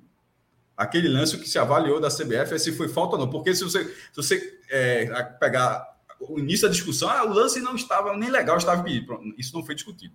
O lance estava legal, o que foi discutido é se foi falta. E aí, se você quiser brigar com a imagem, nesse caso é brigar com a imagem, pode brigar, beleza. Mas é o que eu estou falando, é, isso não volta a nada. Mas o problema é que, é que os árbitros dessa partida e o diretor que assina essa partida, eles vão continuar a partir dessas partidas e pode ser o Fortaleza amanhã, pô. Pode ser o esporte de novo amanhã. Isso é muito ruim, é muito ruim que os elementos, os elementos que trabalham dessa forma, os elementos que trabalham dessa forma, tem um ganho. É, o, o, o, qual é o grande problema nisso? O grande problema nisso não é o que se a reclamação do esporte foi válida ou não foi válida. É, o grande problema disso é de que uma arbitragem tão ruim foi uma arbitragem ruim, como já tiveram outras finais. o esporte já foi beneficiado em alguns finais, já foi prejudicado em outros. Todo mundo já foi, for para a porta, já deve ter sido beneficiado. Isso acontece, infelizmente acontece no futebol. No VAR era para acontecer mesmo, mas acontece. Mas o problema é que essas pessoas, com esse documento, as pessoas que arbitraram, o, o, o juiz. É, Serafim, né? É, o, o Rio no VAR e o árbitro. CNM, né? Não, não, CNM é o chefe da arbitragem, mas assim. Ah, é, chegou depois. A, o CNM nem estava ainda na CBF. As pessoas que trabalharam nesse, nessa partida simplesmente ganharam um respaldo da CBF dizendo: Ó, oh, meu irmão, o trabalho de vocês foi excelente. E não foi, porra. E isso é, isso é muito preocupante, porque os caras vão continuar trabalhando dessa forma. E essa forma, meu irmão, é uma, é uma, é uma forma cretina. Cássio, é, eu, antes do, do, Fred falar, é, eu cheguei a falar ontem na live, não sei se vocês viram, o Celso estava, e, e, eu falei o seguinte, que nesse ano de 2022 a gente vai ter uma mudança na questão da arbitragem, e vai ser muito discutida, muito discutida. Eu não sei se vocês acompanharam ontem Santos e Curitiba, teve uma penalidade marcada de um jogador que dá um carrinho praticamente 3 metros antes do jogador chegar na área, e naquele momento, né, todos falaram: não, eu não daria a penalidade. Mas o jogador do, do Santos correu o risco com aquele carrinho. E aí, para mim, a grande questão: o CNM assumiu a CBF no dia 7 de abril. Eu não sei se a nota enviada hoje para o esporte já tem o dedo do CNM no meio disso. Qual a grande questão que eu acho que pode ser 2022 que vai afetar a Série A, a Série B e também a própria Copa do Brasil, que o VAR vai estar ali como essa essa ferramenta que nem sempre vai ser utilizada. A palavra interpretativa. Porque vai ter lances que, me vão, que vão parecer objetivos para muita gente e vai se considerar essa interpretação. Isso então, aconteceu a primeira rodada toda, né? É, pois Série é, porque, é, por exemplo, teve muito gols que aconteceu na primeira rodada da Série A que no ano passado teve gol anulado, por exemplo jogador em posição de impedimento que não participa diretamente, que no ano passado era impedimento.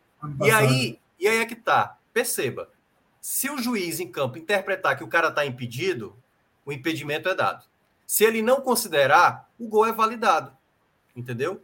Então, o que agora o CNM está assumindo na CBF é, a partir desse momento, lances que ele considera interpretativo, que a arbitragem considera interpretativo, não terá o auxílio do VAR por mais claro, como por exemplo o pênalti do Santos em cima do Curitiba, não aconteceu. O que praticamente cada um vai olhar naquele lance e vai dizer: não aconteceu pênalti nesse lance. Claramente o jogador do Curitiba forçou a barra. E aí, essa interpretação, para alguns, vai ser desconsiderada para o auxílio do VAR. E eu acho que isso pode ser até mesmo nessa própria resposta dada para o esporte.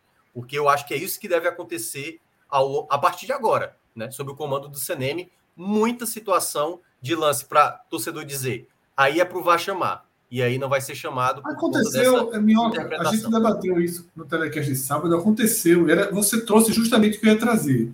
Sim, o seu, né? sua, o seu comentário foi exatamente a puxada que eu ia dar do que aconteceu na final da Copa do Nordeste para as novas orientações. Porque o que aconteceu na final da Copa do Nordeste, o pênalti Sanders seria pênalti o pênalti pela nova orientação. O de Buffalo não seria pênalti e o de Sanders seria pênalti, porque o VAR é um VAR menos invasivo. Né? Essa é a nova, é a nova linha. É como, é como a gente debateu no lance do, do possível pênalti em Búfalo contra o Guarani. Pênalti bem claro, na verdade. Nesse momento, Vá pergunta ao árbitro se ele viu o que aconteceu. Tipo, você viu que o goleiro tocou no jogador? O árbitro, ó, vi, mas interpretei. Esse diálogo, repito, é um diálogo imaginário. Vi, mas interpretei que ele se jogou, que aquela força não era para derrubar. Então, beleza, você viu, a interpretação é sua. O VAR não traz de volta a imagem para ele reanalisar. É um VAR menos invasivo. A gente debateu isso no sábado, pós a não marcação do pênalti para o esporte contra o Guarani, o pênalti claro. E o que a gente viu no sábado e no domingo foram mais jogadas da mesma linha. E o lance entre Curitiba e Santos ele é bem claro, porque aquilo ali não é pênalti. Pô. Mas, ali, mas ali é que tá. Aí vai para outra situação. Não é que ali não é pênalti, ali não é um pênalti discutível sob nenhuma hipótese, pô, assim. Uma coisa. Então, é, é, ali, ali é, um, é um pênalti em um jogo que não tem VAR. O pênalti de Curitiba é. e Santos é um. Veja só, o, o, cara tá vendo a câmera, simplesmente. Não, agora você nem me disse que eu não posso intervir. Eu sei que eu tô vendo absurdo aí, mas enfim, a ordem veio de. Porra, assim, é, é quartel, é. Pelo amor de Deus, meu irmão. Assim, é. é tem um bolso. É, é um, veja, o pênalti ali foi patético, porra. O cara dá um carrinho dois segundos antes, o cara, o Corinthians, o cara procura o contato. Pelo amor de Deus, ali, ali não tem muito não cabimento. Não, não, faz, não, não existe. AGI, né? Velho AGI. Não, mas meteu o gol. Mas eu digo, não, mas eu digo, não existe. A, a, veja só, o árbitro ter marcado, beleza árbitro marcar um pênalti absurdo, deixar de marcar um pênalti, claro, é, é do jogo. Mas assim, o VAR. Porra, tipo, o cara tá com todas as câmeras, meu irmão, 20 câmeras à disposição, assim. É como o se o VAR agora. É, orientação assim, agora, o VAR agora, só, isso não é comigo, não. É, como é, se fosse assim, sabe, Cássio? Como é que o VAR como interferiria agora? Rapidinho, o árbitro faria o seguinte: é, nesse diálogo imaginário, o, o, o, o comandante do VAR faz, ó, oh, você viu que o goleiro tocou no jogador? Ele, não vi não, então vem a ver. O árbitro diz, ó, não vi não, então vem a ver, porque houve um toque. Se eu disser, eu vi, e acho que ele puxou e não, não foi um puxão violento o suficiente para derrubar o jogador, eu vi o que aconteceu, eu não quero dar pênalti, não está nem chamando. Eu não sei se isso vai ser equalizado, mas. Mas isso é errado viu... também, porque o árbitro pode falar, é, é, é, isso, isso aconteceu. Mas do outro ângulo, o cara pode falar, mas do outro ângulo parece ser mais claro. Assim, tu tava de costa pro lance, pô, tu viu o cara tocando assim, é. assim. Pois é. Mas aí é essa nova linha, né? Não sei Deixa mais brecha, pô. Deixa mais brechas para interpretação. Só para ter, justamente só dar uma noção. contrário, pô. Ontem, ontem, Cauê, no jogo lá do Beira Rio, o pênalti marcado em cima do, do Fortaleza, o segundo, na origem da jogada tem uma falta bem clara em cima do, do, do D'Alessandro, que não foi dada. Teoricamente não era para marcar penalidade, porque na origem da jogada teve uma, uma, uma, falta. E aí, mesmo assim, consideraram um tranco nas costas, que foi bem menor do que a do D'Alessandro, como penalidade. E aí, no final do jogo, acontece o gol do Inter, numa falta também clara em cima do Zé Wellison, e que também não foi checada. Ou seja, talvez a gente nem vá ver tantas, assim, por exemplo, uma falta na origem da jogada agora vai ser totalmente desconsiderada. Pode ser uma falta clara. Não, mas isso não atrapalhou totalmente a jogada e tudo mais. O jogador estava lá no chão. E aí, esse para mim é o risco que a gente tem para 2022. Muitas situações onde o VAR não vai se meter e coisas como a gente viu nesse final de semana. Foda, é a galera confundiu, a galera confundiu uma coisa, pô. A galera confundiu um VAR, é, confundiu um jogo muito paralisado com um VAR intervencionista. É, Ou é. seja, em, em, vez de otimizar a resposta do VAR, que está muito claro que do Brasil é do, das principais, dos principais campeonatos que a gente acompanha, é o que demora mais. A galera disse, ó, em vez de corrigir isso, de tentar melhorar isso, ó, o VAR precisa ser mais ágil, as respostas precisam ser mais rápidas. Não, disse, ó, já que a gente não consegue ter essas respostas mais rápidas, então bora utilizar menos o VAR. Pô, é o pior. É, é, é, a pior escolha possível, porra. O pior, Cássio, é que não se tem. A gente está debatendo uma coisa em cima de suposições de, um, de algo que você pega aqui, escuta ali para trazer para cá. Quando uma mudança tão drástica para o futebol brasileiro deveria ser o quê? Uma coletiva de imprensa. Tuf. Exato. Pô. Aqui, nem está assumindo. É, observamos que no ano passado houve muitas intervenções desnecessárias que custaram tempo de jogo, e a escolha para esse ano é que o VAR seja menos invasivo. Isso significa o quê? Interpretação não tem, segue o jogo. Impedimento, se for, a gente vê. Pra... Claro, para deixar claro, porque as regras do jogo não ficam claras e ninguém diz nada. E aí o torcedor que está acostumado de um jeito vai achar ruim. O jogador de futebol está acostumado de um jeito, não vai saber. É, é um absurdo, pô. É um absurdo você não saber a regra do jogo que você está jogando. Outra coisa que eu imploro, assim, desde que chegou, eu não vejo problema nenhum. E esse caso, por exemplo, até nesse caso que a gente trouxe o esporte, o esporte vai, a CBF pedir. Porra, divulga os áudios do jogo, não precisa ninguém pedir, não. Isso é praxe, porra. Divulga os áudios. faz isso. A Comembol sempre um dia depois divulga porra. todos os áudios dos jogos. Não precisa ninguém pedir, não. Eu tô falando aqui. Jogo divulga. É, isso, eu tô falando de uma conversa imaginária. Porque se for essa conversa imaginária que eu falei, a gente começa a entender, a entender a lógica. O problema é que a gente aqui fica debatendo, fica comentando, fica em torno do que a gente acha que pode ser, que talvez que a interpretação possa ser essa, e vai abrindo a subjetividade de uma forma que não fecha mais. Porra, eu já acho um saco comentar arbitragem. Agora, comentar o VAR, que é intervencionista, aí duas semanas depois ele é zero intervencionista. Aí daqui a três dias joga a Copa do Brasil intervencionista, aí joga Libertadores, não é. Porra, eu acho que assim, o VAR, ele traz algo que é fundamental para o futebol, que é aumentar a segurança de quem está jogando e quem está assistindo. Aumentar a confiabilidade do jogo. Eu acho que esse é o eixo. Eu gosto de ir para um jogo e perdendo ou ganhando, eu saio com a sensação de que meu time não foi prejudicado seja prejudicado intencionalmente, seja prejudicado numa coisa absurda. Porque eu já vi meu time ser prejudicado em impedimento de dois centímetros, que eu não me senti lesado. Eu não cheguei, caralho, fomos roubados, porque hoje de noite no, no, no Tiratema mostraram que estava impedido. Eu não saio lesado. Teve um jogo importantíssimo ali na final do primeiro turno de 2015, aquele ano que o esporte foi sexto. O esporte empata com a ponte Preta na ilha. Se ganhasse, o Sport ia ter virado o turno, poderia até ter virado primeiro, teria virado o turno um ponto atrás do Corinthians ali em segundo. O gol que o Sport levou foi impedido. Aí no estádio o cara fala, porra, gol impedido, não sei o que, é foda na rádio, disseram. Tu vê a imagem, foi impedido, velho. Meio sapato. Aí você não vai para casa se sentindo roubado, prejudicado, naquela época sem vá. Porque, porra, um impedimento de meio pé Ninguém tá lhe fudendo por causa disso. Não, é, não tá não tão. Agora, o problema é que você vai para um jogo com VAR e você sai do estádio tentando entender o que é que foi debatido, o que é que foi falado. Mas aí que tá, não tem que entender. Esse é o ponto. Por isso que eu usei a palavra, a palavra canalista, que de vez em quando não tem o que entender. É, é o cara fazer o leitor, o torcedor, o leitor, que já, já, já quer um texto, né? Quem leu, de otário. Porque, por exemplo, a impressão que eu tenho, a impressão que eu tenho é que se o esporte tivesse feito a mesma coisa na, naquela, naquele jogo contra o Grêmio em 2000, o texto diria a mesma coisa. Russo procurou o contato, ou a, a, o, o zagueiro do Grêmio revelou o desejo de atingir a bola. Veja só, o, o texto que foi falado no lance do, do zagueiro Fortaleza Parraguês, ele, ele, ele, ele, ele encaixa, até porque foi muito próximo, é no lado esquerdo da área, é, é até próximo.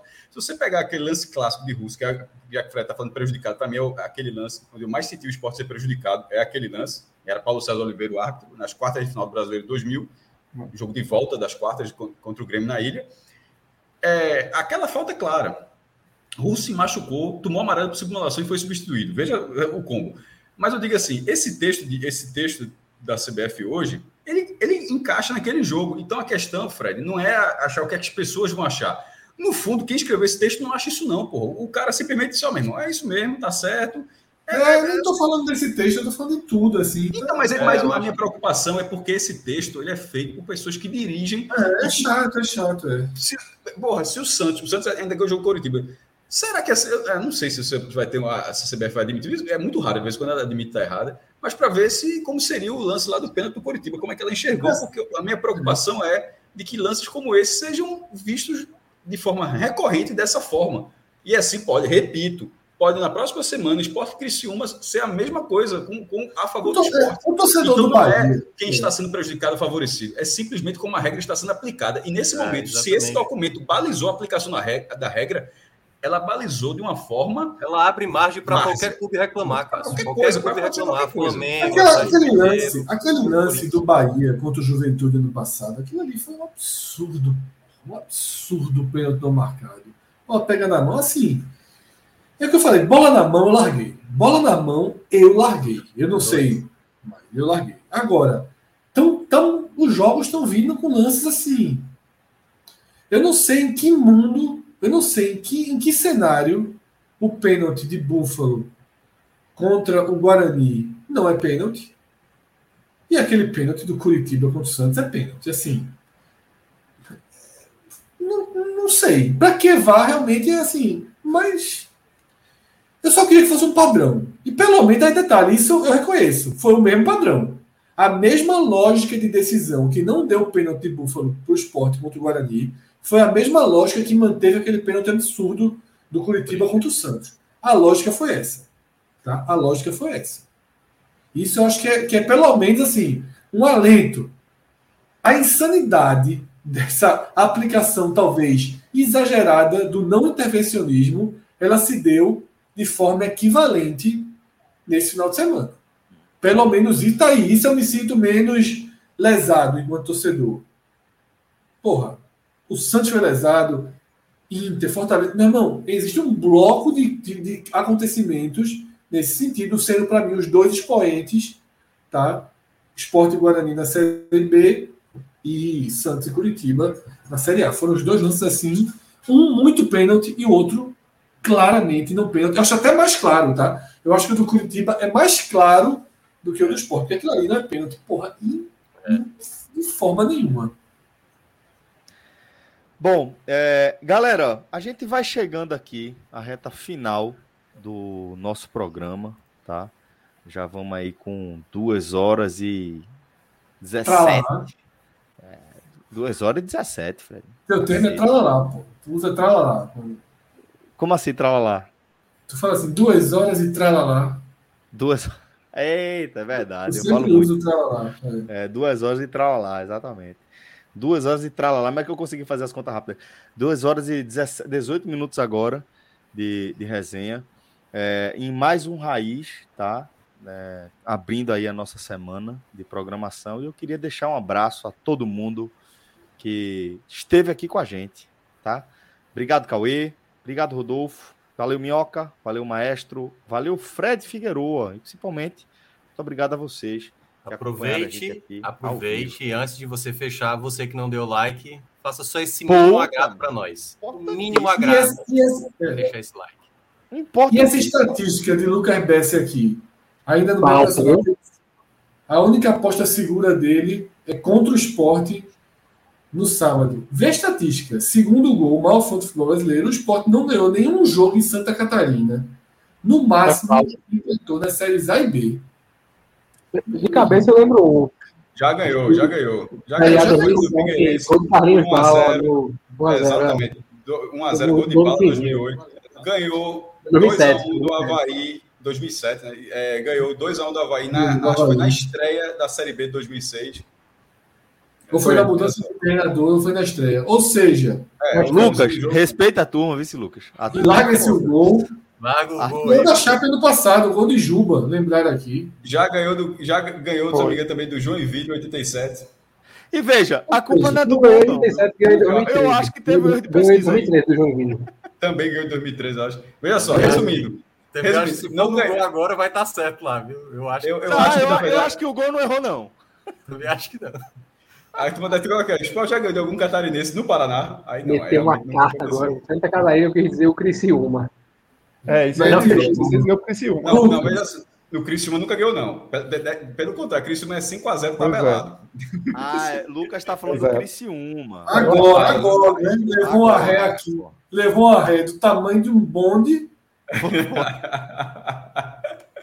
do Criciúma, do Criciúma é chato. Criciúma é não, o Criciúma eu concordo. Aí o Criciúma, assim, a sensação é essa mesmo. Irmão, é, eu tava. Eu tava conversando outro dia com o Fred, com o Cássio, o cacete. Quando eu vejo o Criciúma aí na, na, na tabela do esporte, eu já fico, puta. Eu acho que foi Roberto Queiroz, eu não lembro na minha série, foi Roberto Queiroz ou Adilson Couto, certamente foi um dos dois. É, 94, o Sport fazendo uma campanha tão boa, fez, o Sport fez uma campanha muito boa, mas aí foi lá para o Heriberto, jogo de noite, na quarta-feira de noite, a gente estava muito cedo, então para mim, é, se era 8 da noite, para mim é como se fosse 3 da manhã que estava acontecendo o jogo, tanto sono que eu estava. E tome gol do Criciúma, meu irmão. Aí, aí, pai é, tava trabalhando, quando é que tá o jogo? Ele disse, Pô, pai, ainda 3x0, esse tá bem, né?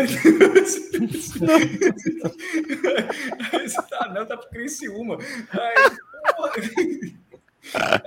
aí, aí, Celso, 5x0 esse jogo. Celso, é, muita gente aqui no chat dizendo que a gente falou só da carta e não falou do esporte. A gente também não falou do Ceará, por exemplo, né? A gente não falou Isso. do A gente trouxe aqui os temas que chamaram mais atenção no final de semana. Exato. Porque, foi... Só, só para explicar para a galera, a gente tem o telecast, né? Onde Sim, Fred, é. Cássio analisaram o jogo com o Lucas Leozzi, né? E a gente está tentando dar uma diversificada, inclusive aqui também no nosso conteúdo, porque você imagina, porque você imagina como é que seria, né? Um, um programa com essa galera aqui, seis pessoas, analisando cada um individualmente. Nossa. E a gente faz esses programas, Celso. A gente faz esses programas, só não vai fazer na segunda rodada, né? Isso. Isso não é aquele programa que a gente se debruça, que a gente dá uma analisada geral. E assim, quem assistiu o Tele, não tem novidade do Tele para cá. Né? O, o Tele do Esporte, a gente repetiria aqui as análises feitas no Tele do Esporte, que é aquilo, é um time que está ok no campeonato, largou bem e tem seus desafios aí para tentar fazer um campeonato equalizado. Mas está muito cedo para a gente fazer aqui, pegar um, um Análise de, de bloco, né? Começar a falar né? bloco tal. Bloco, exatamente. Deixa o campeonato andar mais um pouquinho, porque a gente faz de fato aquele raiz da segunda-feira que a gente vem passando por todo mundo. Eu acho que o foco técnico do programa hoje foi o Fortaleza e o Náutico. Náutico. Eles foram, foram os dois times que a gente focou mais, que vão disputar títulos estaduais essa semana e que as finais dos títulos estaduais, de certa forma, interferem no planejamento maior de maior ou menor escala. Acho que foi o eixo aqui do programa, mas a gente vai ter live aí a semana inteira, tá? Inclusive no sábado, tá? Sábado, é... dependendo do que acontecer, a gente vê como a gente faz os horários das lives, mas a gente volta a falar do esporte aí. Até porque não terá mudanças, não terá nada muito significativo. Vitória, por exemplo, que a gente está tendo uma dificuldade maior de fazer análise. A gente, quarta-feira, nesse jogo, Fortaleza e Vitória, a gente vai trazer. JP vai estar colado aí analisando Vitória. O Santa Cruz teve uma estreia, que a gente até comentou isso, foi tema do programa, né? Eu assisti esse trecho do programa. Uma estreia que acho que o maior, maior assunto da estreia foi é, a, a, não, não, não possibilidade, a de ver o jogo. de transmissão, de não ver o jogo, um negócio absolutamente é, amador, né? Claro que a gente sabe que a Série D vai trazer é, é reduções estruturais proporcionais, mas foi além da conta, como o Cássio cita, né? O Maicujo ano passado, Eleven, dava um padrão muito melhor do que essa estreia do Santos. Então, assim, acho que esse programa ele foca aí no que temos de mais urgente, né? nesses dilemas da semana. Eu acho que essa semana ela abre com essa mudança do treinador do Náutico, com esse dilema estranhíssimo do Fortaleza que a gente debateu na abertura. Né? Um dilema surreal, assim, que eu não imaginava debater mas é, faz parte né, do, do, momento. Vamos ver o que, é que a gente tem pela frente aí no próximo semana, no próximo Raiz. Mas em breve a gente vai estar fazendo aqui aquelas artes, escalas, vermelho, amarelo, né, projeções. Não. Vai estar Preocupe serviço não. completo. Vai faltar não. Vai faltar não. Mas é isso, galera. Agradeço aí a todo mundo que esteve com a gente até aqui. Dá uma tá? curtida aí, né? Quem não deu ainda, vou dar, que eu não dei. Depositar aquele like, eu já fiz isso, tá, gente? Ó, Minhoca, você é sempre muito eficiente aí nessa sua atribuição. Tá? Já temos mais likes do que pessoas neste momento aqui da nossa live. Então, descobri estamos... agora essa habilidade, né? Que é pedir like. Você é, porra. Minha like, a galera tá, tá chamando você de minha like. Currículo, especialista em Excel e pedidor de like. Pedido de like, boa. Isso é um currículo da porra. Respeito. Vou até terminar assim o nosso programa. Obrigado a todos, galera. Até a próxima. Valeu!